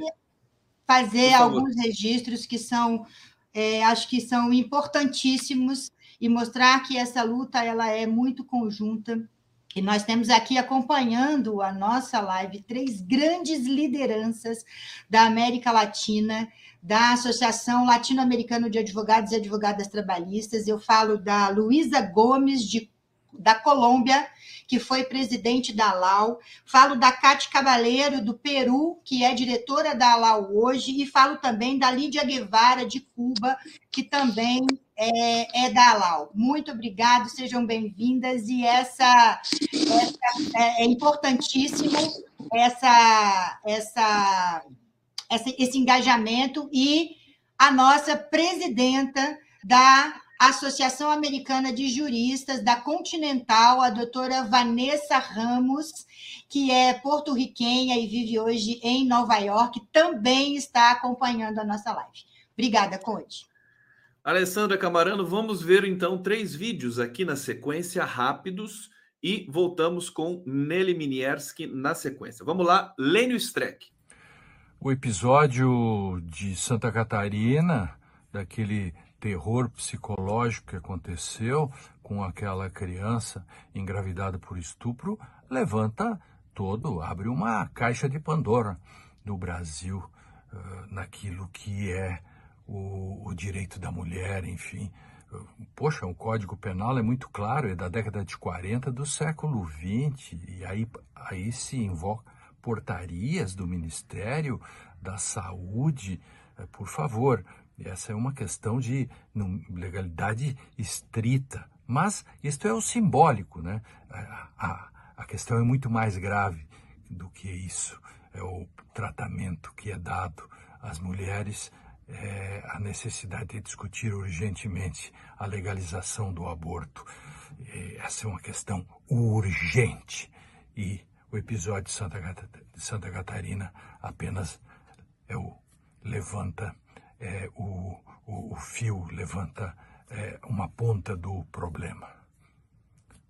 Precisamos falar muito sobre isso.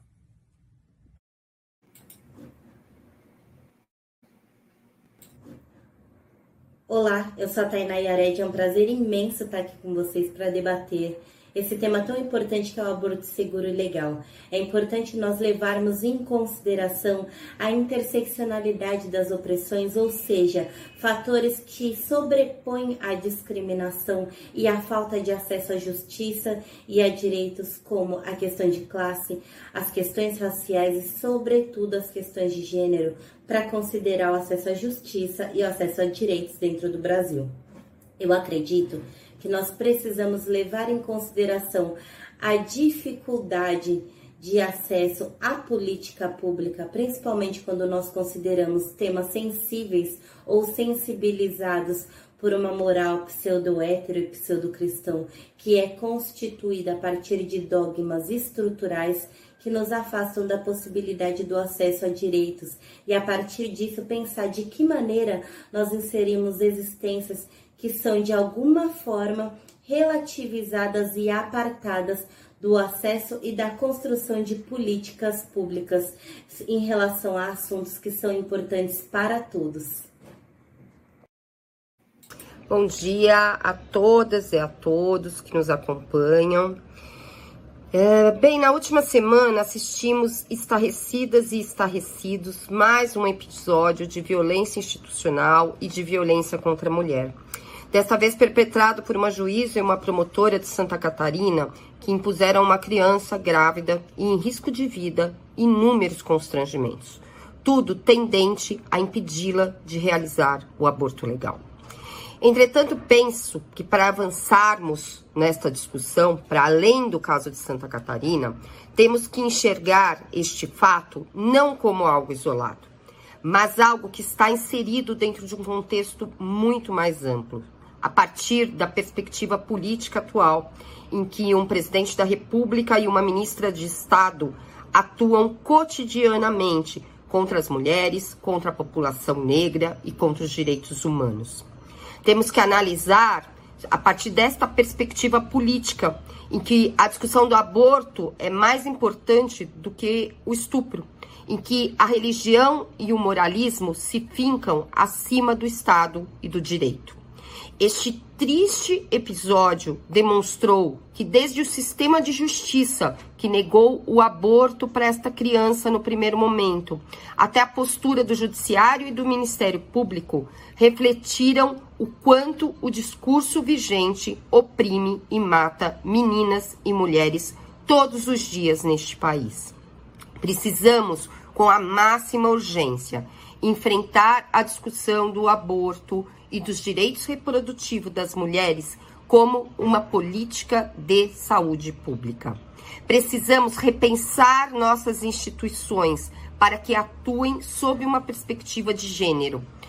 Nós, mulheres, não aguentamos nem mais um pouquinho, nenhuma a menos. Voltamos aqui agora ao vivo para fazer o bloco final da live histórica do Prerrogativas. Eu acho que nós podemos agora, deixa eu acrescentar aqui, Luciana, Alessandra, é, fazer todos, todas as convidadas brevíssimos comentários para depois passar para a Nelly Minierski fechar esse encontro é, que nós estamos aqui. Então, podemos fazer assim? Vamos numa sequência aqui. Acho que podemos começar com Ângela Ângela, Soraya, Daniela, Alessandra, Luciana, meu querido Moro, e aí a Nelly é, é, vai fechar esse encontro com a gente comentando mais sobre esse tema tão importante. Ângela Marcondes, querida, acho que um minuto, né, para cada uma. Vamos lá? Deixa eu abrir seu microfone aqui, peraí. Vamos lá. Tem que, você que abre, isso. Eu serei breve para todo mundo poder falar. Esse caso específico de Santa Catarina não é o único no, no, Brasil, né? Aqui no meu estado, nós tivemos também a mesma situação de uma criança também grávida que teve que sair do estado do Espírito Santo para se atender de Recife devido aos movimentos é, religiosos, né? Os, os contras a, a, a, o aborto. Realmente, a colocação da, da Margarete foi bem, bem pertinente. Não se discutiu ali o crime que a criança foi vítima, e sim o aborto, tá? O aborto é o, o, o, o, resultado daquele crime que ela sofreu. Só houve a criminalização da criança e de todos aqueles que estavam trabalhando em função dela para ela poder interromper essa gravidez. Então, nós temos que ter na mente o seguinte: não se discute o direito da mulher e o que ela está passando com aquela gravidez espúria, mas sim é, o aborto, só o aborto, o crime deixado de lado. Nessa situação do processo, há de se louvar a decisão do nosso Tribunal de Justiça que, entendendo o meu agravo, imediatamente revogou o abrigamento daquela criança, que foi o que mais me comoveu, o pedido desesperado daquela mãe para não abrigar a filha dela, ela, concordando, inclusive, que com a decisão dela de manter aquela gravidez, o que aquilo me, me comoveu muito, foi o momento que eu fui chamada no processo. E aí, eu costumo usar a palavra muito legal, que eu sempre gosto, baguncei o processo. Nesse bagunçamento do processo, a gente conseguiu o que a gente precisava. Então, eu vou dizer o seguinte: o juízo primeiro do processo foi muito consciente, quando ele tomou conhecimento do fato, ele tomou a providência. Foi feita a providência que tinha que ser feita. Porém, no momento dessa manobra jurídica, né, de se achar competente aquela juíza lá, a vara da vara da infância lá, por, por ter ser direito de criança, adolescente, se disse competente, né, esquecendo aquela decisão. Mas graças a Deus, tudo deu certo, tudo caminhou como tinha caminhado pelo menos eu fiz prevalecer o direito dessa criança previsto no Código Penal e principalmente no Estatuto da Criança e do Adolescente, que é o meu trabalho. Obrigado, Ângela Marcondes. Vou passar agora para a Soraya e, e, pedir assim: é, é, é para fazer no, minuto, um minuto e pouquinho, mas não precisa falar rápido. Vamos falar um pouco mais lentamente para que a, a Nelly Minierski possa nos entender também, que foi um pedido que eu fiz a ela para falar num espanhol é, cadenciado para que todos pudessem entender. Soraya, querida, passo para você. Eu peço ah. desculpa porque o meu estado do Espírito Santo a gente fala correndo, tá? Mas eu peço desculpa à professora Mas, tá, e os demais. Pelo gesto da Nelly, ela entendeu tudo que você falou, viu, Ângela? Ok, posso ir? Então, professora Nelly, um saludo, um saludo em português para que todos nos e todas nos compreendam e para que eu não, não moleste tu belíssimo idioma. Então, receba um saúdo, uma saudação, um abraço muito forte, não só de nós que aqui estamos como juristas, como advogadas, como professoras universitárias, ouvir os seus ensinamentos, ouvir sobre uma história de disputa de discurso na seara do direito, seja na, no tribunal, enquanto advogadas que somos, e seja também dentro das salas de aula, como professoras que também somos, é um bálsamo para todas nós. Faço uma saudação neste um minuto que, que tenho, também aqui com o orgulho de ser parte do Cladem Brasil, do qual a nossa querida Suzana Chiarotti, em, na Argentina, é uma das suas maiores expressões. Portanto, eu não tenho nada mais a dizer do que isso. Graças por tudo, graças por existir. Graças, graças e graças. Soraya Mendes, muito obrigado. Eu já perdi aqui a sequência, mas Luciana ou Daniela?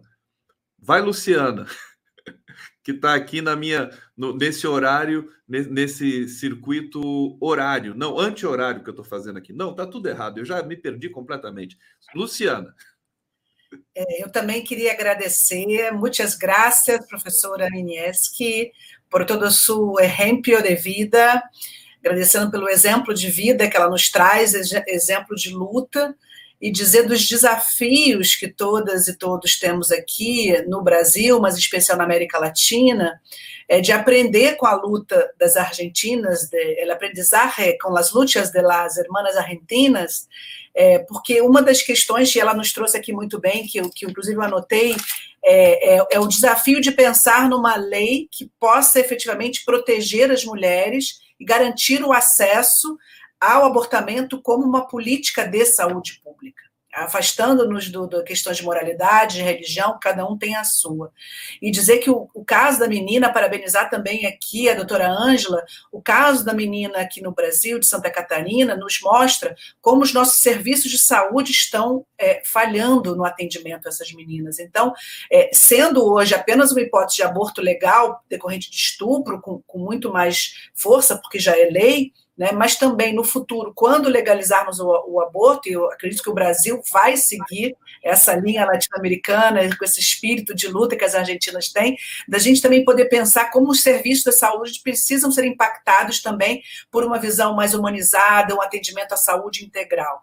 E que a gente possa também, a partir desse episódio dessa, dessa menina, como eu já disse antes, vou repetir, que nenhuma outra menina estuprada de 11 anos possa passar por isso.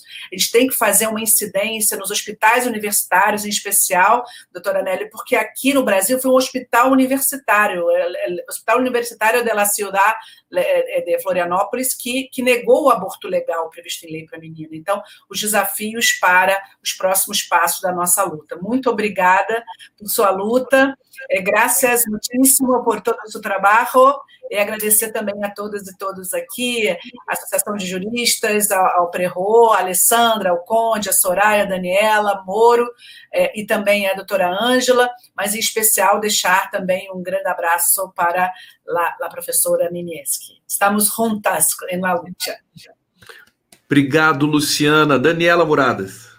Bom, Conde, eu gostaria, em primeiro lugar, de agradecer a oportunidade de estar com as grandes guerreiras. É, Nelly Mineski é uma inspiração internacional na luta histórica das mulheres pelos direitos reprodutivos. Mas, além do brilho de Nelly Mineski, nós temos aqui que falar, de, também apontar os nossos valores, né? E eu queria agradecer muito o trabalho cotidiano da doutora Ângela, nossa colega, que trabalha, milita diretamente com essas, eh, eh, com essas vicissitudes é, que o judiciário tem imposto para o abortamento legal. É, Soraya Mendes, Luciana, Alessandra, minha querida, e queria dizer aqui ao, ao final que, mais do que pensar uma, uma, uma é, nesse momento, né, numa, numa perspectiva de até alteração nesse momento, né, do quadro legislativo, nós temos que ficar muito atentos a uma a uma involução dentro do próprio sistema. É, a percepção, a, a, a, a, a doutora Nelly nos chama atenção para as conexões em que o direito e a moralidade acabam afastando o aborto. Objeções de consciência nos serviços públicos têm sido ah, cada vez mais apontadas. Né? As limitações em termos de protocolos do Ministério da Saúde têm também ah, impedido o acesso ao abortamento legal, especialmente em situação de violência. E ela nos chama atenção e eu tive a oportunidade de militar com ela na ONU Mulheres, já é, oficialmente em duas, é, é, acreditada em duas conferências anuais, e sei que ela milita não só em torno da legalização do aborto, mas especialmente da eliminação da violência, também para a formação familiar e o acesso ao serviço uh, de abortamento legal, seguro e gratuito. Então, portanto, não é uma política em que se elimina a vida, não. É um, uma política pública uh, de assistência a todo o espectro que permeia a vida, as vivências das mulheres e meninas de não desconsiderando não apenas aspectos da violência, mas também a formação e a, o sistema de é, é, formação integral das mulheres. Eu chamo a atenção disso, Conde, até tomo um minutinho, por quê? Porque nós temos também graves involuções no direito à educação sexual no Brasil. O debate da chamada ideologia de gênero, e nós denunciamos pela J isso, oficialmente na ONU Mulheres, tem gerado educadoras em direitos humanos, especialmente educadoras em direitos reprodutivos, no âmbito de formação escolar, há perseguições, inclusive por políticos conhecidos. Então, portanto, é uma hora de dizer basta a essa tentativa de a moralidade de alguns fazer, estabelecer metas ou parâmetros para a adoção de políticas públicas adequadas e o cumprimento dos direitos, inclusive os direitos reprodutivos femininos. Muito obrigada, Nelly, por sua luta histórica, Ângela e todas todas as nossas mulheres por essas lutas. É, vocês me representam e ah, as mulheres ah, têm que enlaçar-se também com os homens para que essas políticas públicas sejam construídas de modo a não permitir nenhuma menos, nenhuma sem o direito ao direito ao próprio corpo e o direito às suas escolhas. Obrigada. Obrigado, Daniela. Alessandra Camarano brevemente, Conde, obrigada. Eu queria agradecer à doutora Ângela pela disponibilidade de estar aqui, parabenizá-la pela bagunça que a senhora fez e agradecê-la pela bagunça que a senhora causou nesse processo. Que a gente continue bagunçando pelo direito à vida, pelo direito à saúde, pelo direito de livre escolha. Saudar doutora Nelly Minierski, pelo exemplo, pelo ativismo, pela disponibilidade de estar aqui nos trazendo essa bagagem de conhecimentos e esse envolvimento com essa luta é, pelas, pelos direitos das mulheres. Agradecer a todas as pessoas que me enviaram os vídeos para que essa live pudesse acontecer. Conde, meu querido, seu engajamento foi lindo. Um beijo, eu te agradeço imensamente. E a nossa luta aqui é por uma educação sexual para decidir, anticoncepcionais para não abortar e aborto legal para não morrer. Muito obrigada. Alessandra Camarano, Luiz Carlos Moro, meu querido Moro do bem, eu te dou a honra de passar a palavra para Nelly Minierski encerrar esse encontro. Em espanhol. Obrigado. Muito obrigado, Conde. Antes de fazê-lo, eu queria dizer que eu vim aqui com o propósito de servir. E, na verdade, eu fui brindado com a inteligência de mulheres absolutamente fantásticas. E me sinto aqui como um representante da audiência, um representante da audiência embevecida com a, a, a força argumentativa dessas mulheres e o meu agradecimento profundo por ter uh, presenciado aqui, dentro dessa live, esse diálogo fundamental para todos nós. Nelly, querida, qué, qué maravilla que esté aquí con nosotros. Eh, eh, quiero agradecerte muchísimo por, por, tu vida, por tu, por tu, por tu labor. Eh, decir que nosotros estamos todos encantados con su presencia y con su charla, que es una maravilla. La, la defensa de las mujeres es en verdad tu propia historia Gracias por todo y por favor, uh, tiene la palabra para cerrar este evento. Gracias, sí. querida. No, quiero decir dos cosas. Una es, me sobrepasa, soy mucho menos importante de lo que ustedes dicen, pero no importa. He hecho y creo que eh, uno vive para, bueno, por X motivos, para saber que su vida no transcurrió meramente así sin expresarse, sin solidarizarse, sin preocuparse por qué pasa en esta sociedad tan difícil y tan dura. Quiero contarles a las Ángela, con lo poco que pude entender, yo hoy dije que la ley es, la ley es imprescindible, pero hay que militar, hay que militarla, no es una varita mágica. Nosotros hemos mejorado. Entendí que Ángela habló de las niñas Hemos tenido problemas muy graves con las niñas embarazadas, con las niñas que no, en nuestro norte sobre todo, que los médicos, porque lo que dice la Convención de los Derechos del Niño, la obligación de escucharlo, no es solamente en un tribunal, es en un consultorio médico, cuando a una niña le duele la panza y un médico en el norte que sabe que hay tanta violación, que hay tanto estupro, no hace un test de embarazo. ¿Por qué? Porque en el fondo quiere que ese embarazo siga para que después no se pueda hacer un aborto. Está aplicando sus creencias personales que no tienen nada que ver con el derecho. Porque como bien dice Ferraioli, la moral es uno, el derecho es otro. Quiero decirles que Brasil, cuando se vieron que cuando se discute si es constitucional o no una ley de aborto, se invoca en América Latina el Pacto de San José de Costa Rica.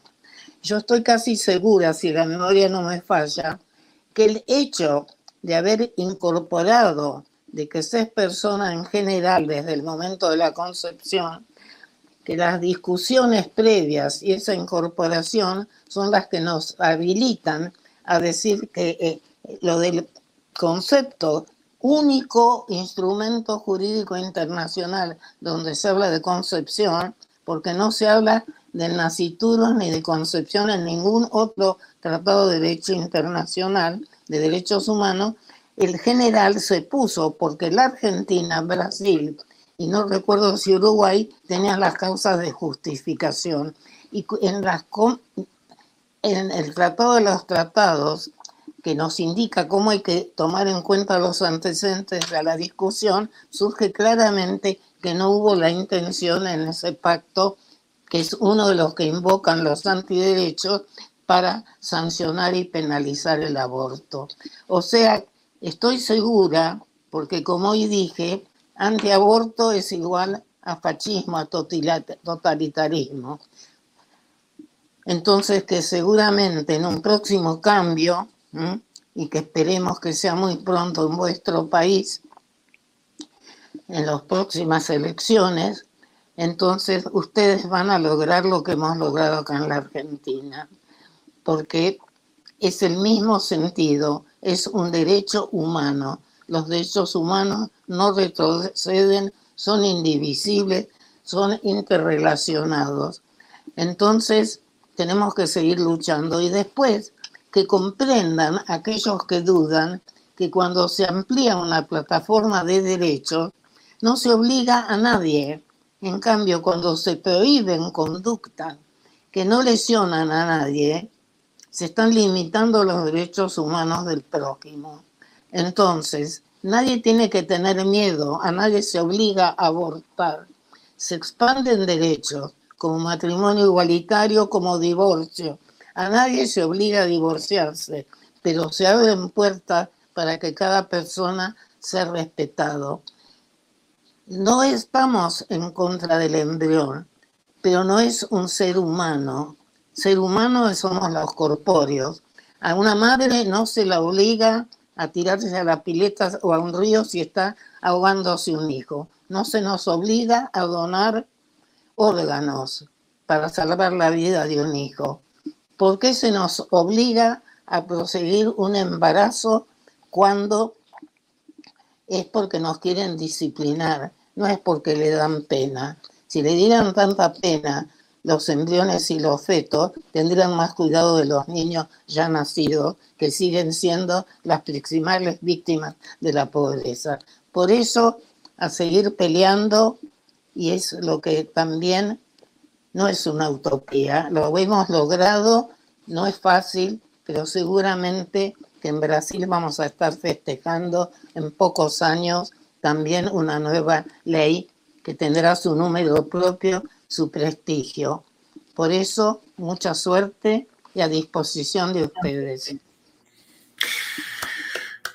Nelly, Mirierski, fantástico. Muchas gracias por la presencia en nuestro Gracias evento. a ustedes. Gracias a ustedes. Ficamos... Muito obrigado a todo mundo que acompanhou essa live histórica do Prerrogativas. Vamos encerrar com um clipe aqui em homenagem a Nelly Minierski mais uma vez. Obrigado a todos. Semana que vem estaremos de volta. Valeu, gente. Super abraço. Abraços. Abrazo.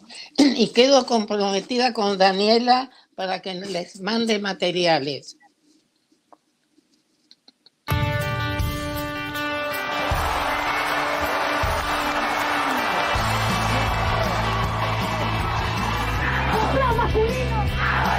Cuando en una marcha los chiquitos me dicen una foto, me divierto, que me divierto que hagan un meme, así se dice, diciendo con mi foto que dice, ves abuela que no es generacional, esta es más vieja que vos. Las viejas también sentimos y pensamos.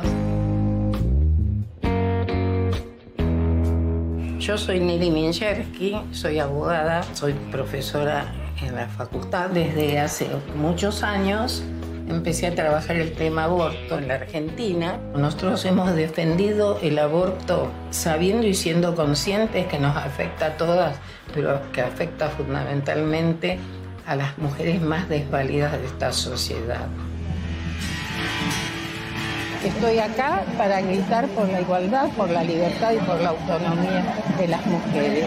Estamos viviendo una marea verde. Necesitamos tener un símbolo, algo que nos aglutinara. El pañuelo logró lo que todos queríamos, tener un símbolo de amor, de fraternidad, porque hoy nos encontramos que el pañuelo verde enseguida nos une con las otras. Todo este trabajo que venimos haciendo desde hace más de una década. Tengo la satisfacción que hoy muchos de los argumentos que se invocan ya los habíamos pensado y elaborado y publicado. Estos son momentos de cambio. A mí me parece que la forma en que se planteó el lema de la campaña, el verde del pañuelo, el haber trabajado por un derecho humano, por los derechos personalísimos, un gran triunfo. Yo espero que el Senado razone y sancione una ley que permita a las mujeres una mejor vida, más digna, más libre, más feliz. Y si no, seguiremos luchando.